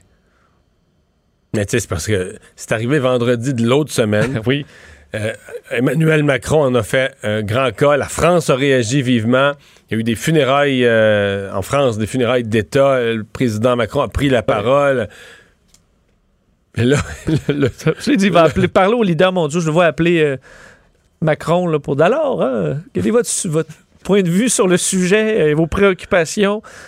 Ouais, ça, Euh, c'est un peu off, là, Mais c'est peut-être. parce qu'il y a cette capacité, M. Trudeau, à un moment donné, de dire rien. Là. Mais il continue toujours, continue de travailler, mais il continue d'exprimer sa solidarité. Alors, on va continuer d'exprimer notre solidarité à tout le monde. Euh, D'ailleurs, aujourd'hui, point par, par rapport à, à- à Justin Trudeau, François Legault lui a envoyé une petite pointe. Oui, euh, pas à peu près, hein. euh, Peut-être plus qu'une pointe aujourd'hui, euh, concernant euh, la gestion de la, de la frontière. Alors, demande d'ailleurs aux- aux, euh, à, à Justin Trudeau de fermer la frontière avec les États-Unis jusqu'au moins à la fin de l'année et lui a envoyé une pointe par rapport à, sa gestion du dossier des CHSLD et de la frontière. Je vous laisse entendre François Legault. Bien, euh, je pense que ce qui est important, c'est que M. Trudeau, euh, qui veut gérer les CHSLD, là, mais qui s'assure de bien gérer, de mieux gérer les frontières. Au mois de mars, ça nous a fait très mal que M. Trudeau ferme pas plus rapidement les frontières. Il y a plein de gens qui sont rentrés au Québec avec le virus. Là, c'est très important que M. Trudeau garde les frontières fermées pour un bon bout de temps. Ils s'entendent toujours bien, les deux. ben là, euh, pour sortir, bon, on voit que c'est réfléchi là, aussi comme sortie. Là. Oui. Alors, euh, je sais pas à quel point, quand ils se parlent, euh, ça, ça se passe bien là, sur la gestion de tout ça. Début de semaine très, très, très chargé euh, pour euh, Donald Trump et Joe Biden. Ouais, là, le décompte est commencé. On est à l'intérieur d'une semaine là, de cette journée euh, du vote aux États-Unis, euh, bon, la semaine prochaine, mardi, et euh, on multiplie les événements, surtout du côté, il faut dire, de Donald Trump, là, qui, se promène un peu partout, de Washington à Vegas, par le Michigan, Wisconsin, Nebraska. Mais ça a l'air à marcher, là. Dans certains des États, on dit, ah, il va dans des États qui avaient gagné la dernière fois, puis là, il est plus sûr de gagner, il est en arrière d'un sondage. Mais dans ces États-là, ces sondages semblent en remonter, en tout cas au moins en légère remontée. Donc, euh, ces efforts de campagne, de la multiplicité des rassemblements qu'il fait, ça semble laisser une trace sur le terrain. Oui. Est-ce qu'on peut parler, par contre, d'un système qui est un peu malade, quand là, tous les, le- à la fois Biden et Trump on, on est qu'en Pennsylvanie, on est qu'en Georgie, on est dans une poignée d'États. Pour le reste du pays, là, il n'y a pas d'élection. Les, les candidats jamais vont se présenter en Californie ou dans d'autres. C'est le néant. là. C'est comme si au, Ca- au Canada, il y avait juste une province là, où euh, les, tous les candidats visitaient juste le Nouveau-Brunswick, puis la Saskatchewan. Puis le reste du pays serait complètement absent là, de toute apparition. Ce serait un peu spécial. Ça rappelle quand même des quelques failles au niveau du, euh, du système américain. Mais entre autres, peut-être ce qui, montre qu'il y a une confiance chez les démocrates, qui n'est pas ébranlée nécessairement par les derniers sondages, c'est le fait que, euh, Joe Biden va se rendre, entre autres, en Iowa, euh, où euh, Trump avait gagné par 10 points là, en 2016. Kamala Harris se rend en Arizona, au Texas, qui avait été gagné, fait qu'ils sont depuis 1994. Ça montre qu'on veut y aller pour le landslide. Alors, on veut être capable d'avoir des États qu'on ne se doutait pas au début de l'élection qu'on pouvait aller chercher dans le camp démocrate. D'ailleurs, de- Joe Biden aujourd'hui a fait la promesse qu'on allait se débarrasser de, la COVID. Vraiment un ton complètement différent euh, de l'équipe de Trump qui disait qu'on n'allait pas contrôler la pandémie, qu'on allait plutôt travailler uniquement sur le vaccin. Alors, deux angles. Alors que les cas se multiplient aux États-Unis, on le sait, on disait dans le dernier mois, 50% des États ont eu leur record de cas absolus euh, durant le mois d'octobre.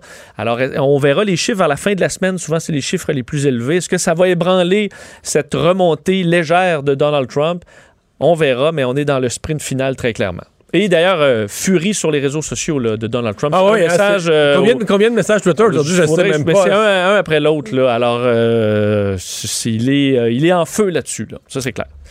Euh, le, la Russie qui a soumis son vaccin à l'Organisation mondiale de la santé. Oui, et euh, bon, on va, on va le souhaiter. mais peu importe quel pays qui amène un vaccin qui fonctionne bien, on va le prendre. Le problème, c'est qu'il y avait eu plusieurs doutes là, entourant ce vaccin russe Sputnik euh, qui avait été dévoilé. il y a, bon, le, le premier d'ailleurs dans le monde, le dévoilé comme étant un vaccin qui fonctionne bien, alors qu'on avait, n'avait pas il y avait des doutes, ouais, c'est ça. Il y avait des doutes parce qu'on n'avait pas suivi le même processus rigoureux que les autres. là. Non, on avait annoncé ça avant d'avoir terminé.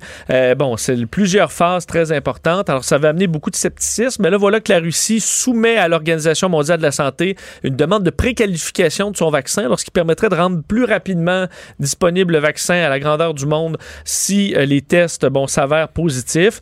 Il faut dire que la Russie fait face aussi à une résurgence de, l'épidémie. Alors, eux autres même recommencent des mesures un peu plus, euh, un peu plus sévères. Euh, alors, ce sera à voir. euh, Cette, euh, ce- évidemment, Sputnik en référence au premier euh, satellite artificiel de l'histoire lancé par les Russes. Vague massive d'embauche chez Amazon. Alors que, évidemment, dans plusieurs entreprises, on réduit, on fait des coupures. Amazon, c'est vraiment l'inverse. On vient d'annoncer aujourd'hui l'embauche de 100 000 personnes, vraiment à la grandeur du monde, c'est surtout euh, aux États-Unis, également au Canada, euh, où on verra donc pour la période de la saison, pour la période des fêtes, où on a besoin de 100 000 personnes. Pour vous donner une ordre de grandeur, euh, Amazon a 875 000 employés, donc on en rajoute 100 000. On en avait déjà créé 175 000 depuis le début de la pandémie. 125 000 avaient été transformés en postes permanents. On avait ajouté à la mi-septembre 100 000 employés encore aux États-Unis, au Canada. Alors vraiment, c'est une explosion. On engage aussi là, des milliers d'ingénieurs, d'informaticiens, d'employés administratifs aux États-Unis. Alors c'est pas seulement, même si la grande majorité, c'est pour travailler dans les entrepôts gigantesques pour faire de la livraison, là, mais on veut également faire du déploiement au niveau de l'informatique et autres. Alors un employeur C'est toute une machine. Oui, c'est pas nécessairement des conditions. euh, eux vont dire que oui, mais on sait que les conditions de travail sont pas, euh, Non. pas la grosse affaire chez Amazon nécessairement. Ça dépend, là. Tu vas attendre. Mais, euh, mais là, et- et pour embaucher autant de monde, c'est qu'ils commencent à avoir des bureaux. euh, comme au Québec, là, il y a un entrepôt dans l'ouest de Montréal, un oui, Mirabel. Mirabel, qui énorme aussi. Il n'y en a pas un autre dans le coin de la Chine ou à Montréal? C'est fort possible. On embauche et on agrandit euh, énormément chez nous aussi. Tu le vois avec l'apparition, entre autres, des livraisons dans une journée. Là. Alors, c'est parce que c'est disponible à l'entrepôt. On est capable d'aller très, très rapidement. Ça prend des entrepôts immenses pour garder le plus de produits possible. Mais euh, ce que ça dénote aussi, c'est que pour chaque embauche chez Amazon, il y a quelqu'un à- il Le reste dans l'industrie où on Ah en arrache. Le reste du commerce de détail ne vend plus. Là. On- Euh, on et se- c'est on un- se ça, comprend ça le bien. montre, oui. Euh, tu veux nous parler du succès instantané d'un nouveau site de rencontre? Oui, là, euh, au, en Royaume-Uni, et ça fera probablement des petits à la grandeur du monde, là, le site euh, de rencontre le plus euh, en croissance dans le monde présentement s'appelle Dinky One. Alors, ça s'adresse aux hommes qui ont des petits pénis. Euh, à 48 Je heures. me demandais qu'est-ce qu'un site de rencontre? C'est comme on dirait que tout a été fait, mais OK, c'est qu'il s'adresse à une, une clientèle particulière. clientèle nichée. Euh, en 48 heures, Mario, 30 000 membres ont, euh, été- se sont inscrits sur le site. T'as-tu utilisé le mot membre euh, volontairement? non, je l'avais pas, euh, j'avais pas pensé comme ça. Alors, 30 000 membres déjà en 48 heures. Euh, évidemment, l'objectif étant d'enlever euh, le malaise pour des hommes qui ont un petit pénis Mais- sur le, le fait que les sites de rencontres traditionnels, c'est pas une question que tu vas aborder nécessairement ou dire, ben, l'écrire dans ta description, tandis que sur un sur Dinky One, c'est clair. C'est clair, tout le monde. Euh, les photos sont, sont interdites par contre, alors tu peux pas montrer. Il faut dire, le, je, vais- je vais peut-être en insulter certains, là, parce que si, vous, si vous demandez, il faut avoir combien pour être admis sur le site, c'est 5 pouces et demi et moins. Alors, c'est quand même, une certaine tolérance. 5 là. pouces et demi et moins. Oui, alors Ah il y a ouais? quand même, euh, c'est à peu près, si la moyenne est 6, c'est quand même beaucoup, beaucoup d'hommes qui sont invités. Mais, mais ce c'est quoi le but dans le sens que c'est qu'il y a des femmes qui vont aller magasiner? Il y a d'un, il semble y avoir beaucoup Parce que d'intérêt. mettons, que- mettons que tu vas dans un site régulier, tu te dis, bon, ben là, je regarde des hommes, ben lui, il s'intéresse à les mêmes choses que moi, il aime voyager, il aime telle affaire, telle affaire, telle affaire. Puis Oui. là, ben, ça devient une loterie, là, tu sais, que tu découvres. euh, Exact, le tout. Mais c'est que là, il n'y a pas de loterie. C'est que tu, tu, tu fouilles, tu dis, moi, je vais aller magasiner, là, juste. Ça. Juste en fait, c'est que semble que pour plusieurs femmes, parce que les femmes aussi étaient très intéressées par le site, il y a des femmes qui préfèrent ça. Ah. euh, tout simplement pour une question de confort, dit-on, parce qu'il y en a pour qui ça crée des douleurs ou autre chose. Et d'autres que c'est carrément un fantasme là, ou des fétiches là, qui préfèrent ça euh, le plus petit possible. Alors, on va chercher cette clientèle-là. Et surtout pour les hommes, c'est euh, ça permet d'éliminer cette discussion-là facilement et de pouvoir parler justement de est-ce que tu aimes les voyages, est-ce que tu aimes la randonnée pédestre? Ça enlève toute cette partie, la partie stressante de l'équation et tu pas à dire ben, je vais. Donc, c'est vu comme être un déçue. succès, là. C'est vu comme ben, un énorme succès. Ben, oui, c'est un succès parce qu'il y a eu 30 000, 30 000 inscrits en peu de temps. Oui. Mais le véritable succès, Vincent, sera dans six mois, savoir est-ce que ces hommes-là ont, ont trouvé. ont trouvé, ont eu des belles relations, ont connu des, des- des- des femmes intéressantes, etc. Là. Oui, effectivement. Parce que si, si c'est 30 000 qui sont allés avouer à l'humanité qu'ils ont un petit pénis, puis que pour le reste, il n'y a jamais personne qui a contacté, Ben, c'est un succès mitigé. Là. C'est sûr que c'est les gens du site qui disent qu'il y a beaucoup de femmes euh, intéressées. Rendu là, euh, je sais pas, mais on dit qu'entre autres, on doit combattre cette pression euh, des, de la télé, des films et de l'industrie de la porno, entre autres, qui montrent souvent euh, des euh, hommes qui ont un, bon, un membre plus gros que la moyenne. Et euh, ben voilà. Finalement, Dinky One. Quelque chose. Quelque chose qui pourrait être utile euh, au Québec, un robot contre les nids de poules. Oui, l'Université de Liverpool, encore au Royaume-Uni, qui dévoile ses recherches pour le ARES, le Autonomous Road Rep- Repair System. Alors, c'est un véhicule robotique qui est capable d'analyser la route, donc euh, avance tout simplement comme un véhicule autonome sur les routes. Et lorsqu'on remarque une fissure, on est capable d'analyser quel est le problème et de réparer le défaut. Ah, donc la machine, elle répare? Oui, elle répare. Je pensais que c'était un évaluateur, là, qu'elle notait, elle notait, mettons, je sais pas moi, à, à 3,1 km, là, qu'il y avait un trou à les réparer. Ben, en fait, il, va- il y aura un système d'un, on va not- noter la la- le problème. On est capable probablement de le mettre sur un système GPS pour aller faire une vérification si c'est trop grand. L'objectif étant Donc, elle va, que ça- couler, elle va couler de l'asphalte liquide. couler l'asphalte, réparer la craque pour pas que ça se développe en nid de poule euh, et euh, continuer son chemin jusqu'au prochain. Alors qu'on sait partout dans le monde, euh, c'est des, des travailleurs qui font ça, c'est coûteux, ça prend du temps et c'est compliqué. On dit qu'en Royaume-Uni, c'est 1,3 milliard de dollars au, dans le- la dernière décennie qu'on a dépensé uniquement pour patcher des nids de poules. Alors, ces systèmes automatisés qui partent et euh, n'arrêtent pas, peuvent continuer 24 heures sur 24. Mario se fatigue jamais, pas de convention collective. Il bouche, il bouche, il bouche, il bouche. Alors, euh, à surveiller le Autonomous Road Repair System en train d'être développé par euh, l'Université de Liverpool et une compagnie qui s'appelle Robotize 3D. C'est juste qu'à Montréal, là, si tu veux prendre le dessus, là, c'est que ça va falloir que tu crées une congestion. Tu t'en mettre 200 sur les routes, puis ça va être con- Ah, il va manquer de batterie Ça- ou de ça- gaz avant d'avoir fini le- la rue. Là. Ça va être la congestion de ces machines-là. Oui, tu les envoies la nuit. Ah ouais, c'est pas faux. Merci Vincent. Mario Dumont et Vincent Dessureau.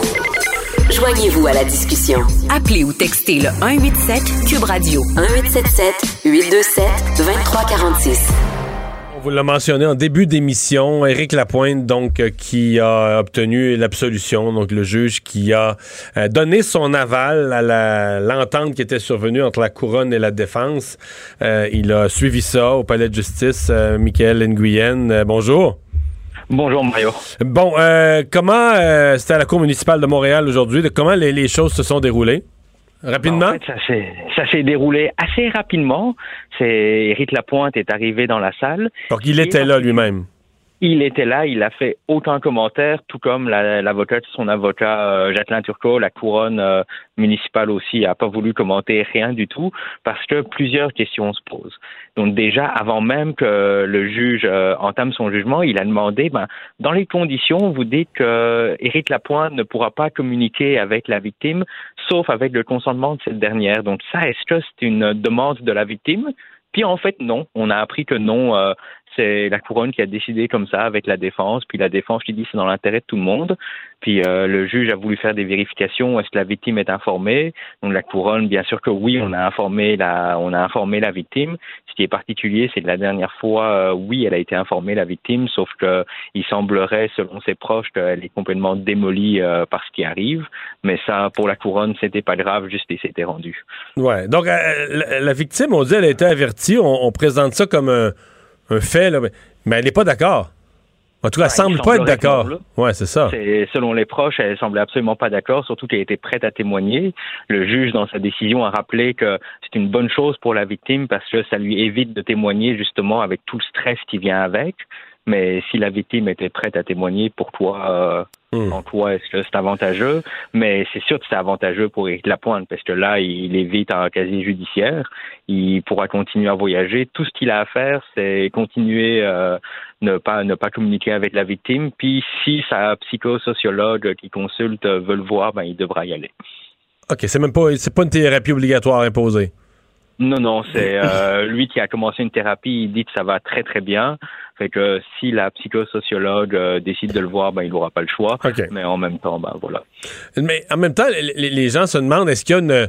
Il n'y a pas de sanction dans le sens que c'est l'absolution, il n'y a pas de travaux communautaires, il n'y a pas de dossier criminel, mais il n'y a pas non plus de sanction d'aucune forme, si ce n'est que il a euh, il- il- c'est une absolution qui est conditionnelle, il a des conditions à respecter. Oui, exactement. C'est une probation pendant un an. Ça, va être de garder la paix, d'avoir une bonne conduite, de pas communiquer avec la victime, sauf si cette dernière le veut, même si elle semble que, il semble que non, et de continuer à voir sa psychosociologue si cette dernière le veut. Puis ce qu'on remarque, c'est que dans le résumé des faits, ça a indiqué qu'il était intoxiqué quand il a commis son crime, mais il n'y a aucune condition de devoir suivre une thérapie par rapport à l'alcool ou par rapport à la violence. Il n'y a rien du tout de tout ça. Fait qu'on aurait bien aimé avoir plus de détails, de comprendre pourquoi c'est une suggestion commune de, de la défense. Ben, ça, on le comprend. L'avocat de la défense, sa job, c'est de trouver le meilleur deal pour son, pour son client. C'est pour ça qu'il le paye. Mais la couronne municipale, ben, elle représente la société. On aurait aimé avoir des réponses, mais euh, elle est partie sans vouloir commenter, sans vouloir dire un seul mot. Dans le cas d'Éric Lapointe, euh, corrige-moi, là, mais toi qui as suivi tout ça, ni lui ni son avocat n'ont jamais parlé depuis le début, parce que des fois, des gens disent ah, ils veulent pas parler eux-mêmes, laissent parler leur avocat. Mais dans ce cas-ci, euh, à, tous les passages à la cour, ils ont, ils ont jamais parlé aux médias. Ben, il y a eu une seule audience où, euh, quand il était accusé, son avocat était venu dire pour dire que la situation était pas facile pour personne et que justement, il cherchait une façon d'éviter un procès, ce qu'il a obtenu. OK. Euh, Donc, euh, quand, euh, par exemple, ce matin, dans le journal, des groupes qui représentent des... euh, bon, qui travaillent dans le domaine de la, de la violence faite aux femmes, etc., disent que leur impression, c'est que Éric Lapointe s'en sort bien, que, bon, le message pour la société est peut-être pas, peut-être pas le bon. Donc, on peut en discuter longtemps, mais elles ont, certainement un point, là. Éric Lapointe s'en sort bien. C'est exactement ça. Et ce qui ce qui est dommage, c'est qu'on a relativement peu d'explications dans, dans tout ce qui a été dit. Éric Lapointe s'est excusé, il a dit qu'il a conscience qu'il a un problème d'alcool, mais mis à part ça, il n'y a pas vraiment de substance. Ça s'est fait très rapidement. C'est une décision euh, prise par prise entre les avocats. Le juge l'a entériné. Faut le dire, le juge a quand même pris trois semaines pour y réfléchir, mais il a conclu que c'est une suggestion qui apparaît raisonnable c'est dans l'intérêt véritable d'Éric Lapointe et ce n'est pas contraire à l'intérêt public.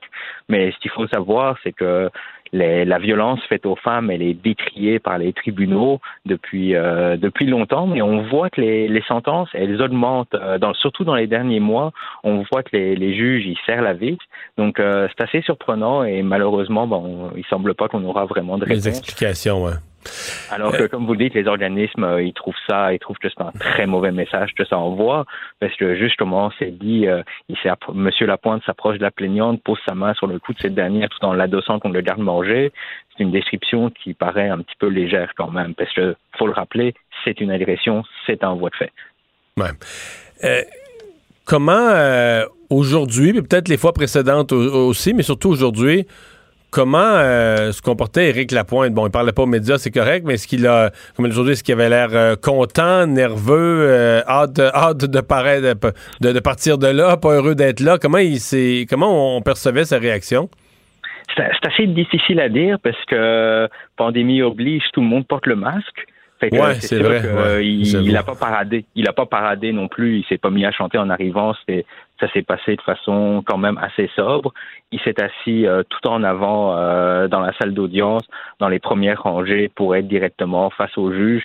Il a écouté euh, attentivement la décision et quand il a appris qu'il avait qu'il aurait pas de casier, ben il est sorti et il est allé signer tous les petits papiers administratifs qu'il fallait faire avant de quitter le la cour municipale.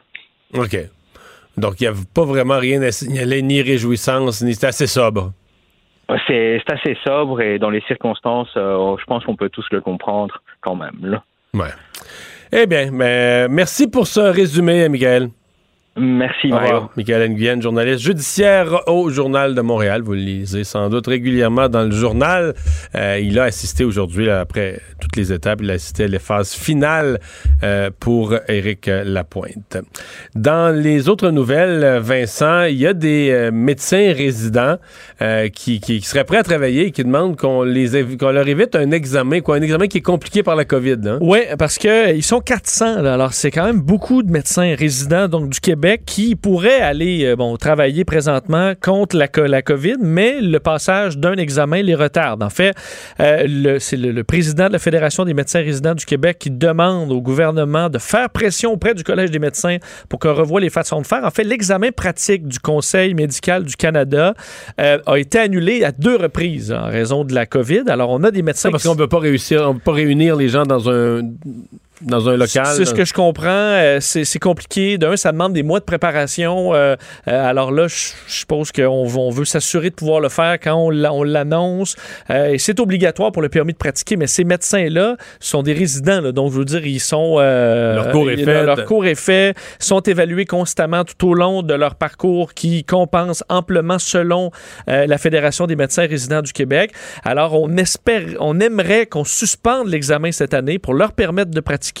À ça, le collège, euh, ben, euh, dit non, là. Pour l'instant, Euh, on, on dit, bon, qu'il est de la responsabilité du collège des médecins d'assurer qu'un examen pratique de compétences cliniques et l'examen de la spécialité précède l'attribution d'un permis d'exercice. Aujourd'hui, sur les ondes d'LCN, le ministre de la Santé, Christian Dubé, qui disait à peu près la même chose. Donc, aller du côté du...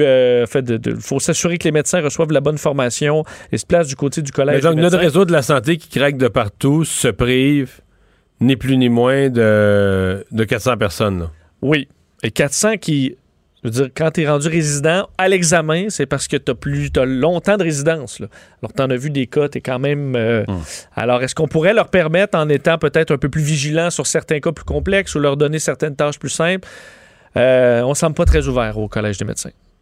Conflit à venir dans le déneigement. Ouais, ça, ça va inquiéter quand même certaines personnes. À chaque fois qu'on touche au déneigement, hein, c'est Oui. une corde sensible, c'est les, citoyens. Euh, et euh, ben, est-ce qu'on se dirige vers un conflit des cols bleus de la ville de Montréal euh, dans le dossier du déneigement qui s'en vient? En fait, les- la, la- la- la- la convention collective des cols bleus est échue depuis le 31 décembre 2017. Ça piétine. Et dans des messages envoyés aux employés dont euh, TVA Nouvelle a appris l'existence, on dit il est maintenant temps de montrer à la ville de Montréal la légendaire solidarité solidarité dont ont toujours fait preuve les cols bleus.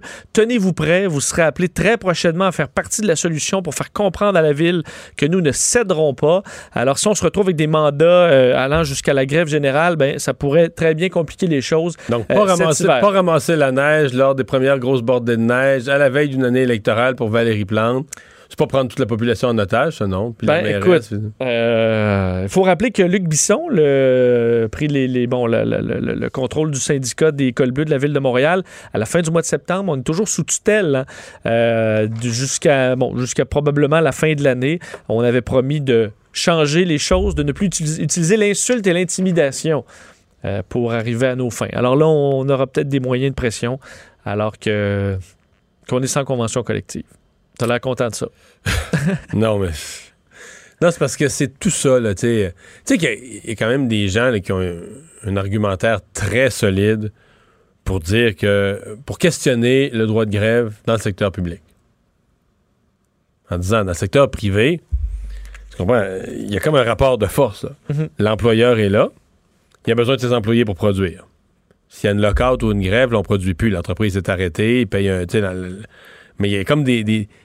Dans le cas du secteur public, ben, c'est parce que c'est les contribuables qui payent. que les élus, les maires, les municipalités, s'ils cèdent, là, mettons qu'ils veulent s'éviter une grève, mettons la mairesse, mais c'est parce que c'est pas, pas, c'est pas, des, pas des profits d'une entreprise. Mettons une entreprise, elle va dire, moi, moi, là, je regarde ma- ma- mes coûts de production, je peux pas donner, mettons, plus que 2% par année aux employés, sinon, euh, je fais faillite. C'est ça, je vais, produire, je vais produire des vêtements, je vais produire des meubles, mais je vais faire à perte, là. Mais dans le cas du gouvernement, il y en a toujours de l'argent. Parce que je veux dire, de l'argent, on le prend dans nos poches. Là. Fait que, Oui. euh, la, la pompe, le, le bout de la pompe est installé dans nos poches. là. Le bout du tuyau de la pompe est installé dans nos poches. Quoi, à la limite, tu, tu pompes un peu plus, tu vas en chercher un peu plus. C'est pour ça que la, la- façon d'exercer. Bon, puis, tu sais, il fut une époque, Vincent, où les grèves, je sais pas, mais pas sûr des grèves. Ben, souviens-toi, on n'était pas nés ni tout ni tout. Moi, mais les grèves dans le secteur minier parce qu'il y avait des morts. Oui, Quand on faisait la grève, oui. ben oui, les conditions épouvantables, on faisait la grève pour des nombres de morts. Mais là, on fait de la grève pour avoir une journée de congé de plus pour tata, tata. Tu sais, on a la sécurité, on a un job, on a la sécurité d'emploi, on a le fonds de pension, on a les assurances, on a dans le cas du- des, des employés municipaux un salaire qui est en haut là, tu sais, des autres secteurs. Mais là, l'employeur comprend pas qu'on voudrait une journée de congé pour telle affaire de plus. Je dis pas que ça peut pas être demandé dans le cadre d'une négociation. Tu as le droit de faire de nouvelles demandes, à la limite faire, comme on dit, du give and take, que je te donne, garde, on va faire plus de ceci, puis te donner une journée de... Mais de faire la grève comme si tu es une personne là, qui vit... euh, tu comprends? Qui vit des, des conditions effroyables, puis... Est-ce que tu penses que dans le contexte de la pandémie, là, avec les pertes d'emplois, les industries qui en arrachent et tout ça, les cols bleus de la ville de Montréal sont, euh, sont à plaindre? Je pense qu'on va se quitter sur cette question-là, Vincent.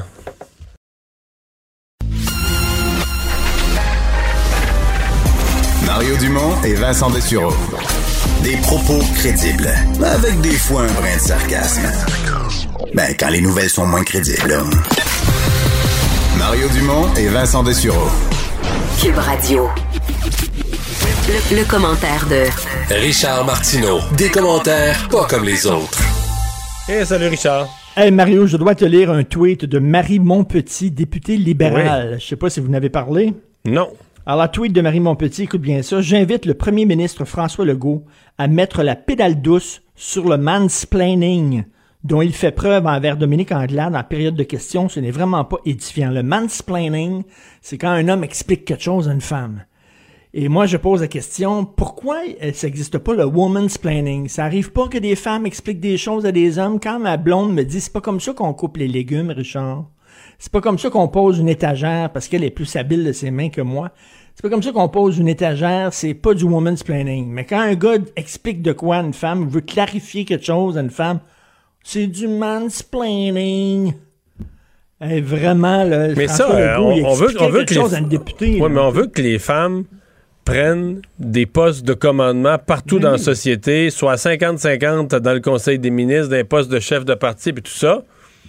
Mais je veux dire... euh, Est-ce mais je veux dire, est-ce qu'il va falloir développer un nouveau standard, une façon différente de, de parler et dire que s'il est mal poli ou s'il répond de façon condescendante, c'est pas du mansplaining. C'est condescendant, c'est arrogant. Ça l'aurait été qu'en face, ce soit un homme ou une femme. Ça aurait été agressif. C'est agressif, c'est arrogant, ça doit être dénoncé pour ce que c'est.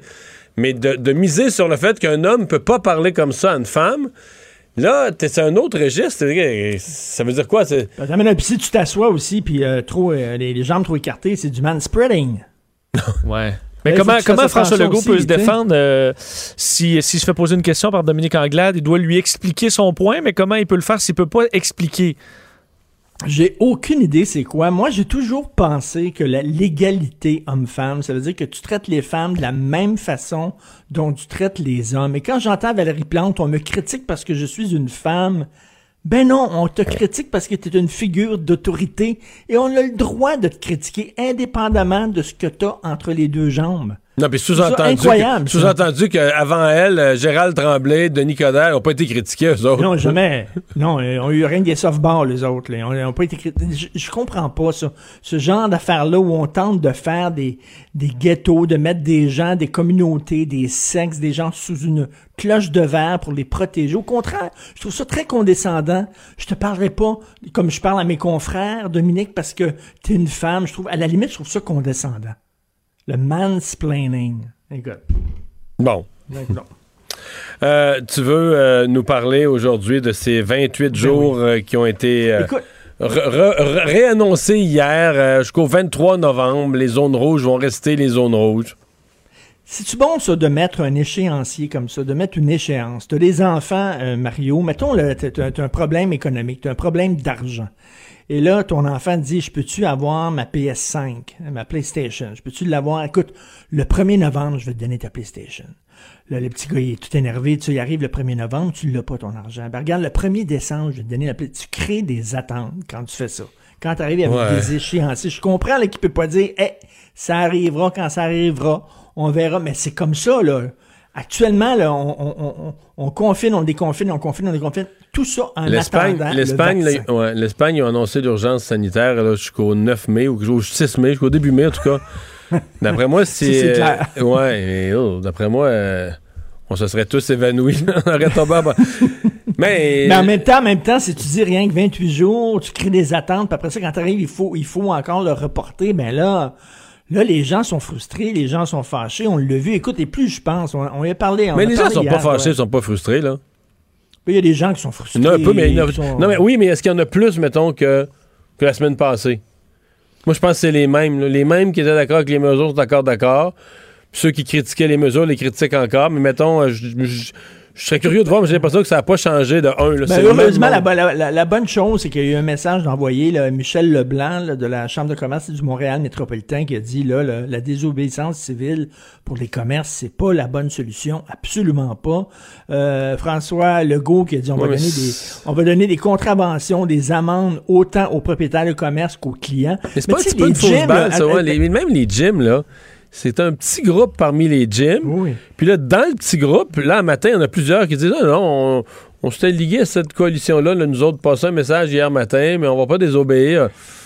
Ben, Écoute, j'espère que la ballonne va se dégonfler parce que je repense à ça. Là. Pourquoi les gyms? Pourquoi pas d'abord euh, les, les restaurateurs? Ben non, ben non, tu peux pas. ça, là, C'est comme si on disait, c'est comme si on disait, Mario, les, les conducteurs de Chrysler, aujourd'hui, nous autres, on décide que pas la le loi. feu rouge, le feu rouge, on s'en, on, on s'en sacle. Tous les conducteurs de Chrysler, on part, le feu rouge, on passe dessus. Voyons, ça, ça n'a pas de maudit bon sens. Cela dit, il y a des gens qui disent, là, de plus en plus, on l'a entendu de la part de PSPP, euh, Paul Saint-Pierre Plamondon, on l'a entendu de Mme Anglade, on veut plus de transparence. Mais Euh, qu'est-ce qu'ils veulent, Richard? Dis-moi là, qu'est-ce qu'ils veulent?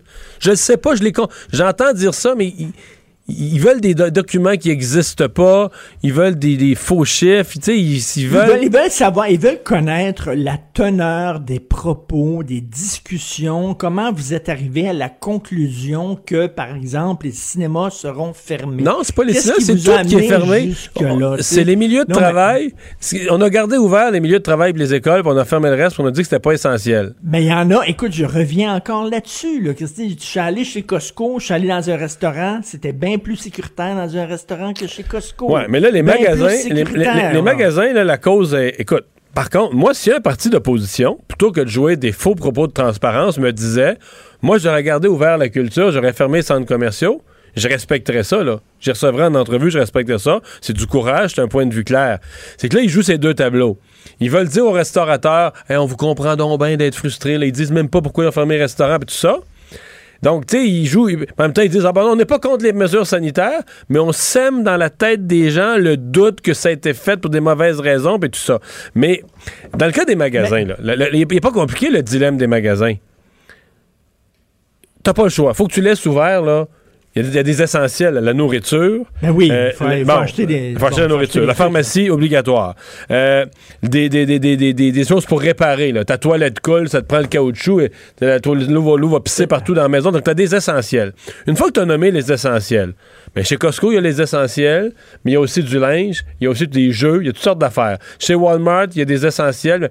Et là, le gouvernement s'est rendu compte le printemps passé que c'était extrêmement injuste, qu'il fermait le petit magasin de linge, mais que le monde allait acheter le culotte chez Walmart. Ah ben, la même chose avec les livres, ils fermaient les librairies. Les librairies, les gens achetaient leurs livres chez, Walmart, Costco, chez Walmart. Costco, ouais. Ça, c'est ça, dans le domaine des commerces, c'est ça la complication. Mais sinon, Mais tu sais, je suis allé, au théâtre pendant lorsqu'on pouvait aller au théâtre et c'était, on était très distanciés les uns des autres. Écoute, il y avait Richard, euh, six Richard, chaises, je pense, Richard, entre nous. C'était théâtre, très distancié. théâtre, cinéma, gym, sport, euh, tout ce qui n'est pas essentiel à part l'école puis le travail, on dit reste chez vous.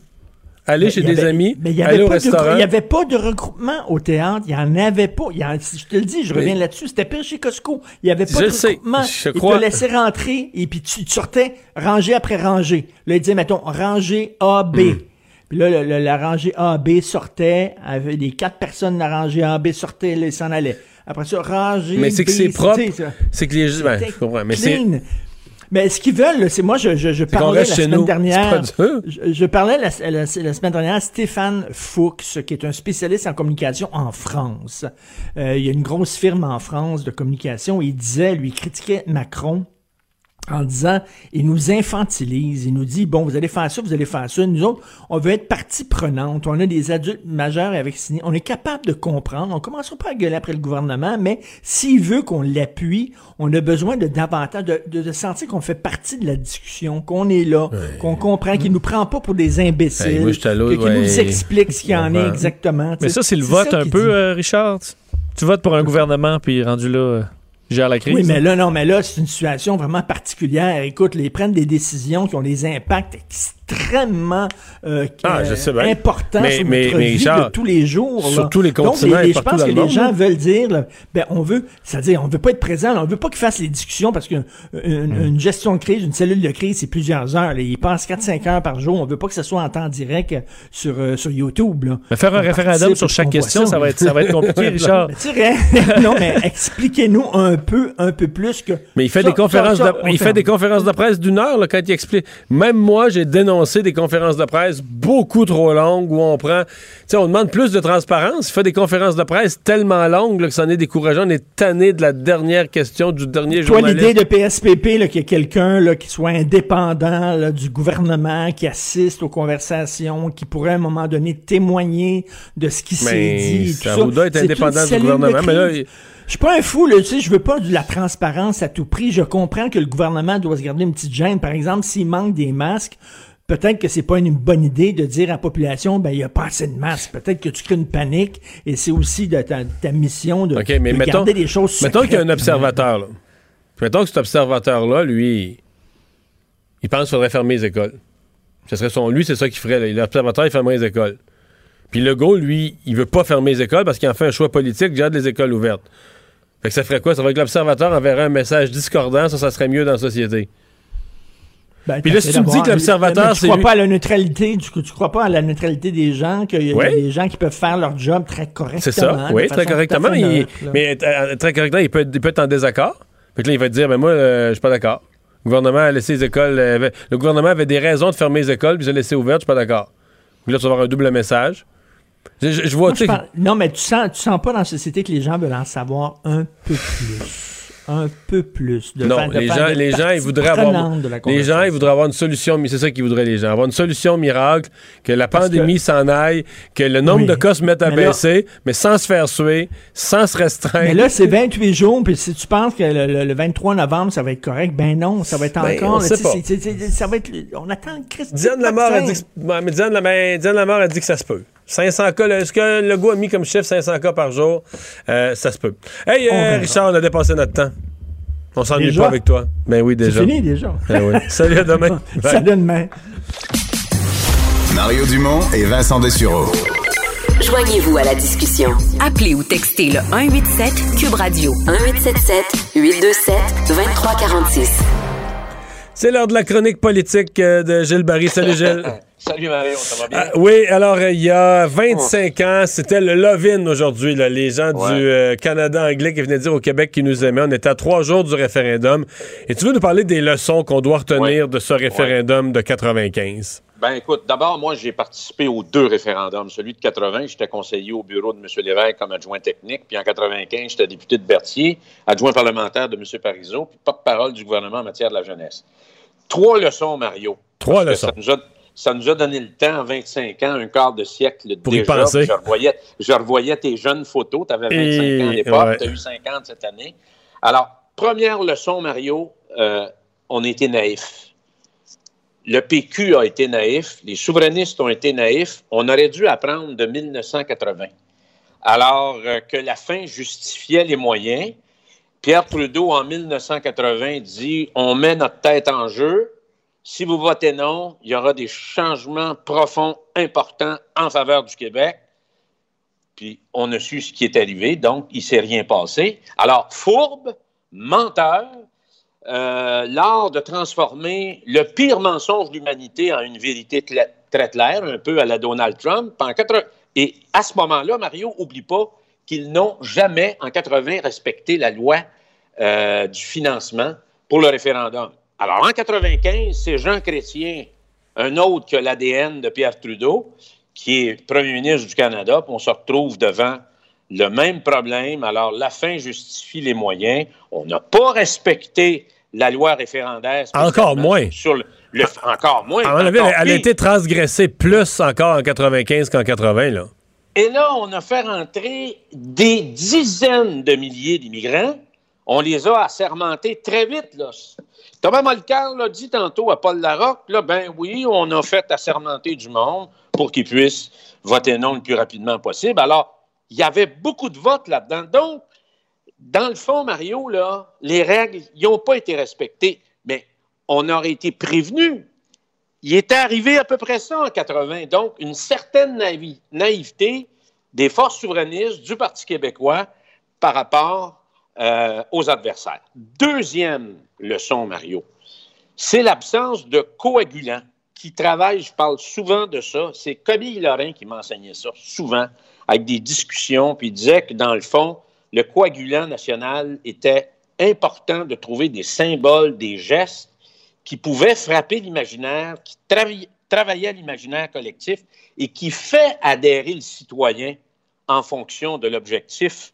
Puis ça fait travailler les gens. Alors, plutôt que fermer un hôpital avant le référendum à Québec, et là, je fais du pouce sur ton idée de la semaine passée, et j'avais pas vu ça comme ça, mais je trouve que tu avais raison. La question des Nordiques, fleur de lys sur le chandail, euh, le hockey, ça fait partie de l'ADN des Québécois.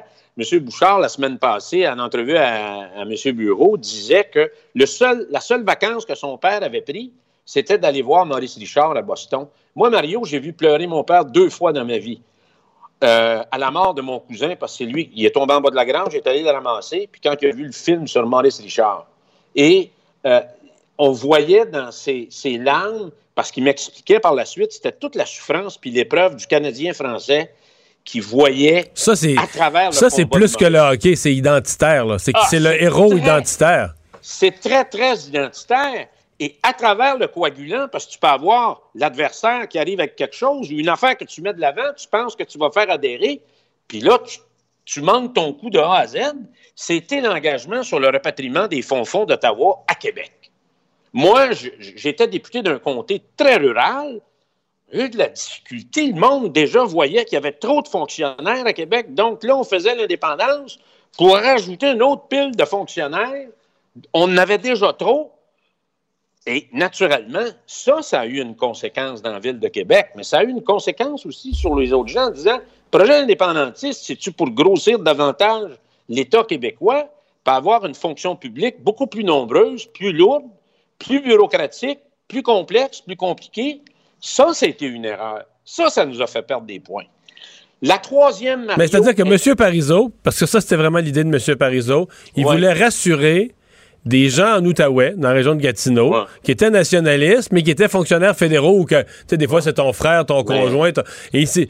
Ben, moi, ma lecture à moi, c'est qu'il n'y a aucun vote qui a été gagné dans la région de Gatineau, mais qu'à Ouais. Québec, ça a inquiété bien des, des gens de. Québec qui ont dit, ah, ben là, ils vont. Nous- Ils vont Mario, tu as tellement raison là, sur la question des Nordiques parce que moi, j'ai un de mes oncles, agriculteur, avant de mourir, il m'a dit Gilles, si tu reviens au gouvernement, il faut ramener une équipe de hockey. Une des erreurs que vous avez faites, même si j'ai bien aimé le PQ, c'est d'avoir laissé partir les Nordiques. Il y a bien des gens encore qui parlent de ça. Et c'était effectivement un symbole, un symbole très important, puissant, les fleurs de lys sur le, sur chandail. Il faut faire une nuance, il faut se rappeler à l'époque aussi que Marcel Aubu ne voulait pas ouvrir ses livres. Mais de toute façon, encore une fois, est-ce qu'on, on- vis-à-vis ça, on a été. Parce que Ouais. toute la question de la naïveté, c'est sur d'autres décisions aussi. C'était peut-être trop naïf là-dessus. Puis le dernier point. Troisième Mario, leçon, oui. qui est très important parce que lui, j'ai eu le temps de le décortiquer. Tu connais ma, ma passion pour l'organisation, les comtés, les sondages. J'ai eu beaucoup de temps en cavalant dans les avions entre Montréal et Santiago. On a perdu 50 000 voix euh, à la fin de la, de la, de la joute référendaire. Et j'ai fait une analyse personnelle. Je te dis toujours, moi, le politicien qui se présente, y a-tu un tirant d'eau? Y a-tu un effet? Euh, il peut-tu avoir un, un effet d'attraction dans l'urne? Alors, il y a bien des gens qui pètent de la broue, puis il y en a d'autres qui attirent des votes. Alors, puis la campagne référendaire, on savait que c'était un corps à corps, pôle par pôle. Puis je vais te donner un exemple, Mario. Moi, j'ai fait une analyse dans les 123 comtés à l'époque du Québec. Le résultat de 80, quelle sorte de. Tu étais en quelle position en 80 comme comté? Puis tu es atterri à quelle position en 95? Quelle sorte de progression de vote que tu as faite?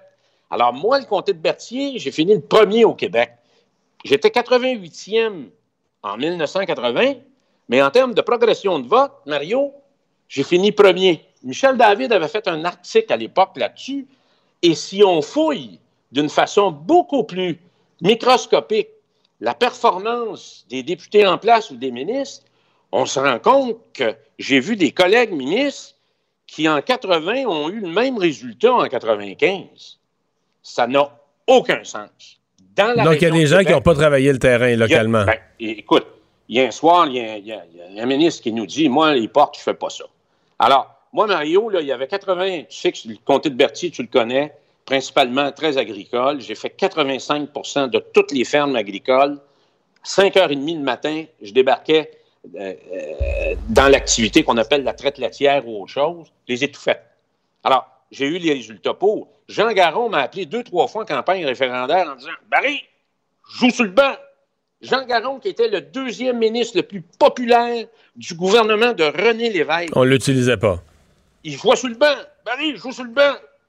Mon agenda est libre. Ça n'a aucun sens. Ben, Alors, Gilles, trois, trois leçons euh, bien, euh, bien entendues euh, 25 ans Mais, plus tard. Tu as eu le temps d'y passer. juste- Merci. Je, je- je veux juste finir sur une phrase. Je pense qu'avec M. Bouchard, on a vu la terre promise. Mario Dumont et Vincent Dessureau. Joignez-vous à la discussion. Appelez ou textez le 187 Cube Radio 1877 827 2346. Cube Radio. Cube Radio. En direct à LCN. Le moment de retrouver Mario Dumont dans les studios de Cube Radio à Montréal. Euh, Mario, on sait que en général et pour l'ensemble, les Québécois sont résilients. Mais là, 24 jours supplémentaires, novembre, c'est le mois de la déprime. Est-ce que ce qu'on voit en Europe, euh, des dérapages maintenant où les gens manifestent publiquement à l'extérieur, euh, on risque pas de voir ça chez nous? Je suis quand même optimiste. Euh, mon sentiment, là, c'est que les, de fond, les gens qui étaient d'accord avec les mesures s'attendaient à ce qu'elles soient prolongées, suivre ça, regarder les chiffres. Donc, étaient, les esprits étaient, étaient assez préparés. Ceux qui étaient contre les mesures, ceux qui pensent que tout ça devrait pas euh, arriver, puis tout ça, ben, sont toujours contre, mais j'ai pas senti vraiment là, que cette prolongation avait eu un impact si terrible sur le euh, sur le, le- le- sentiment général. Reste vraiment là, le, le moral des troupes, évidemment la période de l'année. On va changer l'heure en fin de semaine, il va faire noir de bonne heure. Bon, euh, je pense qu'il n'y a pas d'autre réponse que de dire il faudra s'occuper euh, les uns des autres. Euh, il faudra peut-être aussi que le gouvernement, par toutes ses tentacules sociales, par tous les services qui peuvent être offerts, tende la main aux personnes qui en ont le plus besoin. Je pense que c'est Gabriel Nadeau-Dubois qui, disait ça aujourd'hui. Mais pour le reste, le gouvernement peut pas tout faire. C'est aussi aux citoyens de prendre, soin des uns des autres. Et bon, je, pense quand même, je, je trouvais que M. Trudeau était pessimiste aujourd'hui de déjà mettre un X sur Oh, Noël. parlait de Noël, lui, là. Non, moi, je suis pas. euh, non, je suis pas là. Je pense pas que M. Legault est, est- Legault est là non plus. Je pense qu'il est sincère. Les cas sont un petit peu en baisse. et Je pense que M. Legault est sincère sur le fait qu'on puisse retrouver dans les environs de 500 cas là, au, euh, au 23 novembre et pouvoir donner, euh, en tout cas, au moins pour la période des fêtes, pouvoir donner un peu de liberté aux gens.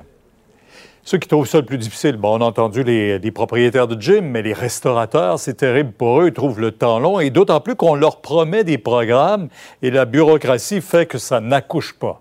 Ouais. On a des témoignages. Euh, J'ai fait une entrevue plus tôt dans la semaine avec une restauratrice de Montréal. Et là, comprenons-nous, Paul, euh, Pierre, pas les grandes chaînes. Les grandes chaînes, ils ont un service d'avocat, service de comptable, ils ont beaucoup d'employés. Fait que s'il y a de la paperasse à remplir, ils vont la remplir. Mais c'est le petit restaurateur indépendant, là, celui qui, des fois, là, est lui-même dans, dans la cuisine, dans les opérations, dans les achats. Là, se retrouve acculé au pied du mur, plus une scène. Euh, on lui dit on aura un programme pour t'aider à payer tes frais fixes. Et là, ce qui est choquant, on est obligé de payer pour embaucher un comptable, pour travailler, parce que la documentation du gouvernement est trop compliquée.